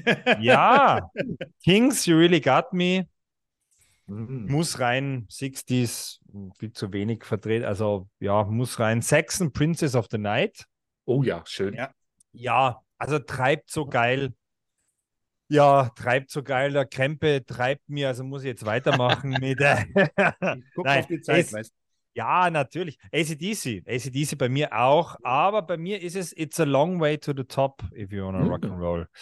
Er geht auch komplett nach vorne los, hört nicht auf, wie bei ACDC halt alles äh, super. Ja. Und ähm, äh, zu guter Letzt äh, Personal Favorite noch. Äh, und zwar mein, äh, mein mit Abstand größter Lieblingssong, am wichtigster Lieblingssong von Black Sabbath. Und zwar ist es Under the Sun. Und zwar nicht das erste Opening Riff, Mhm. sondern dann, wenn es dann Ja, losgeht. ja, ja, ich weiß, was du meinst. Ja, pervers. Ja, ja, dieser Break. Also das, Ah. ja, ja, diese, dieses verdammte Break und es kommt ja dann zum Schluss noch einmal ein Break, wo es dann melodisch genau. komplett, wo die Sonne dir dann aus dem Arsch scheint. Also das, Das das, ist ist ja dann, Absolut, also absolut. äh, dieses Lied, ich meine, ja, könnte man, das ist das beste, Ja. beste Black Sabbath Lied überhaupt. Aber ja, das sind meine. Wir kommen bestimmt auf Black Sabbath noch einmal irgendwann mal zu sprechen. Ja. Also ich hau jetzt auch ein paar raus. Iron Maiden, Two Minutes to Midnight. Metal Church, Metal Church Beyond the Black. Motorhead, Ace of Spades. Ähm, Motorhead musste auch genannt werden, ja, natürlich. Ja. Rainbow, Man on the Silver Mountain. Auch Richie Blackmore. Und dann eben auch ein persönlicher Favorite, Monster Magnet, Ego, The Living Planet. Super, super. Ja, ja. Top Planets, Baby! Hat die auch auf der Liste, aber ja, Liste halt, ja. Ja, ist geil. Ja, Leute, jetzt sind wir durch. Jetzt sind wir durch. Schreibt uns, haut uns die Kommentare voll. Zeigt, zeigt, dass ihr uns liebt. Dann könnt ihr uns vielleicht behalten. Falls ihr Oh. überhaupt bis dahin gekommen sind. Ich bezweifle sowieso immer, dass mehr als drei, vier Leute überhaupt äh, bis zum Ende kommen. Aber wenn ihr das mitbekommen habt, dann, ähm, wir können ja einen Code einbauen.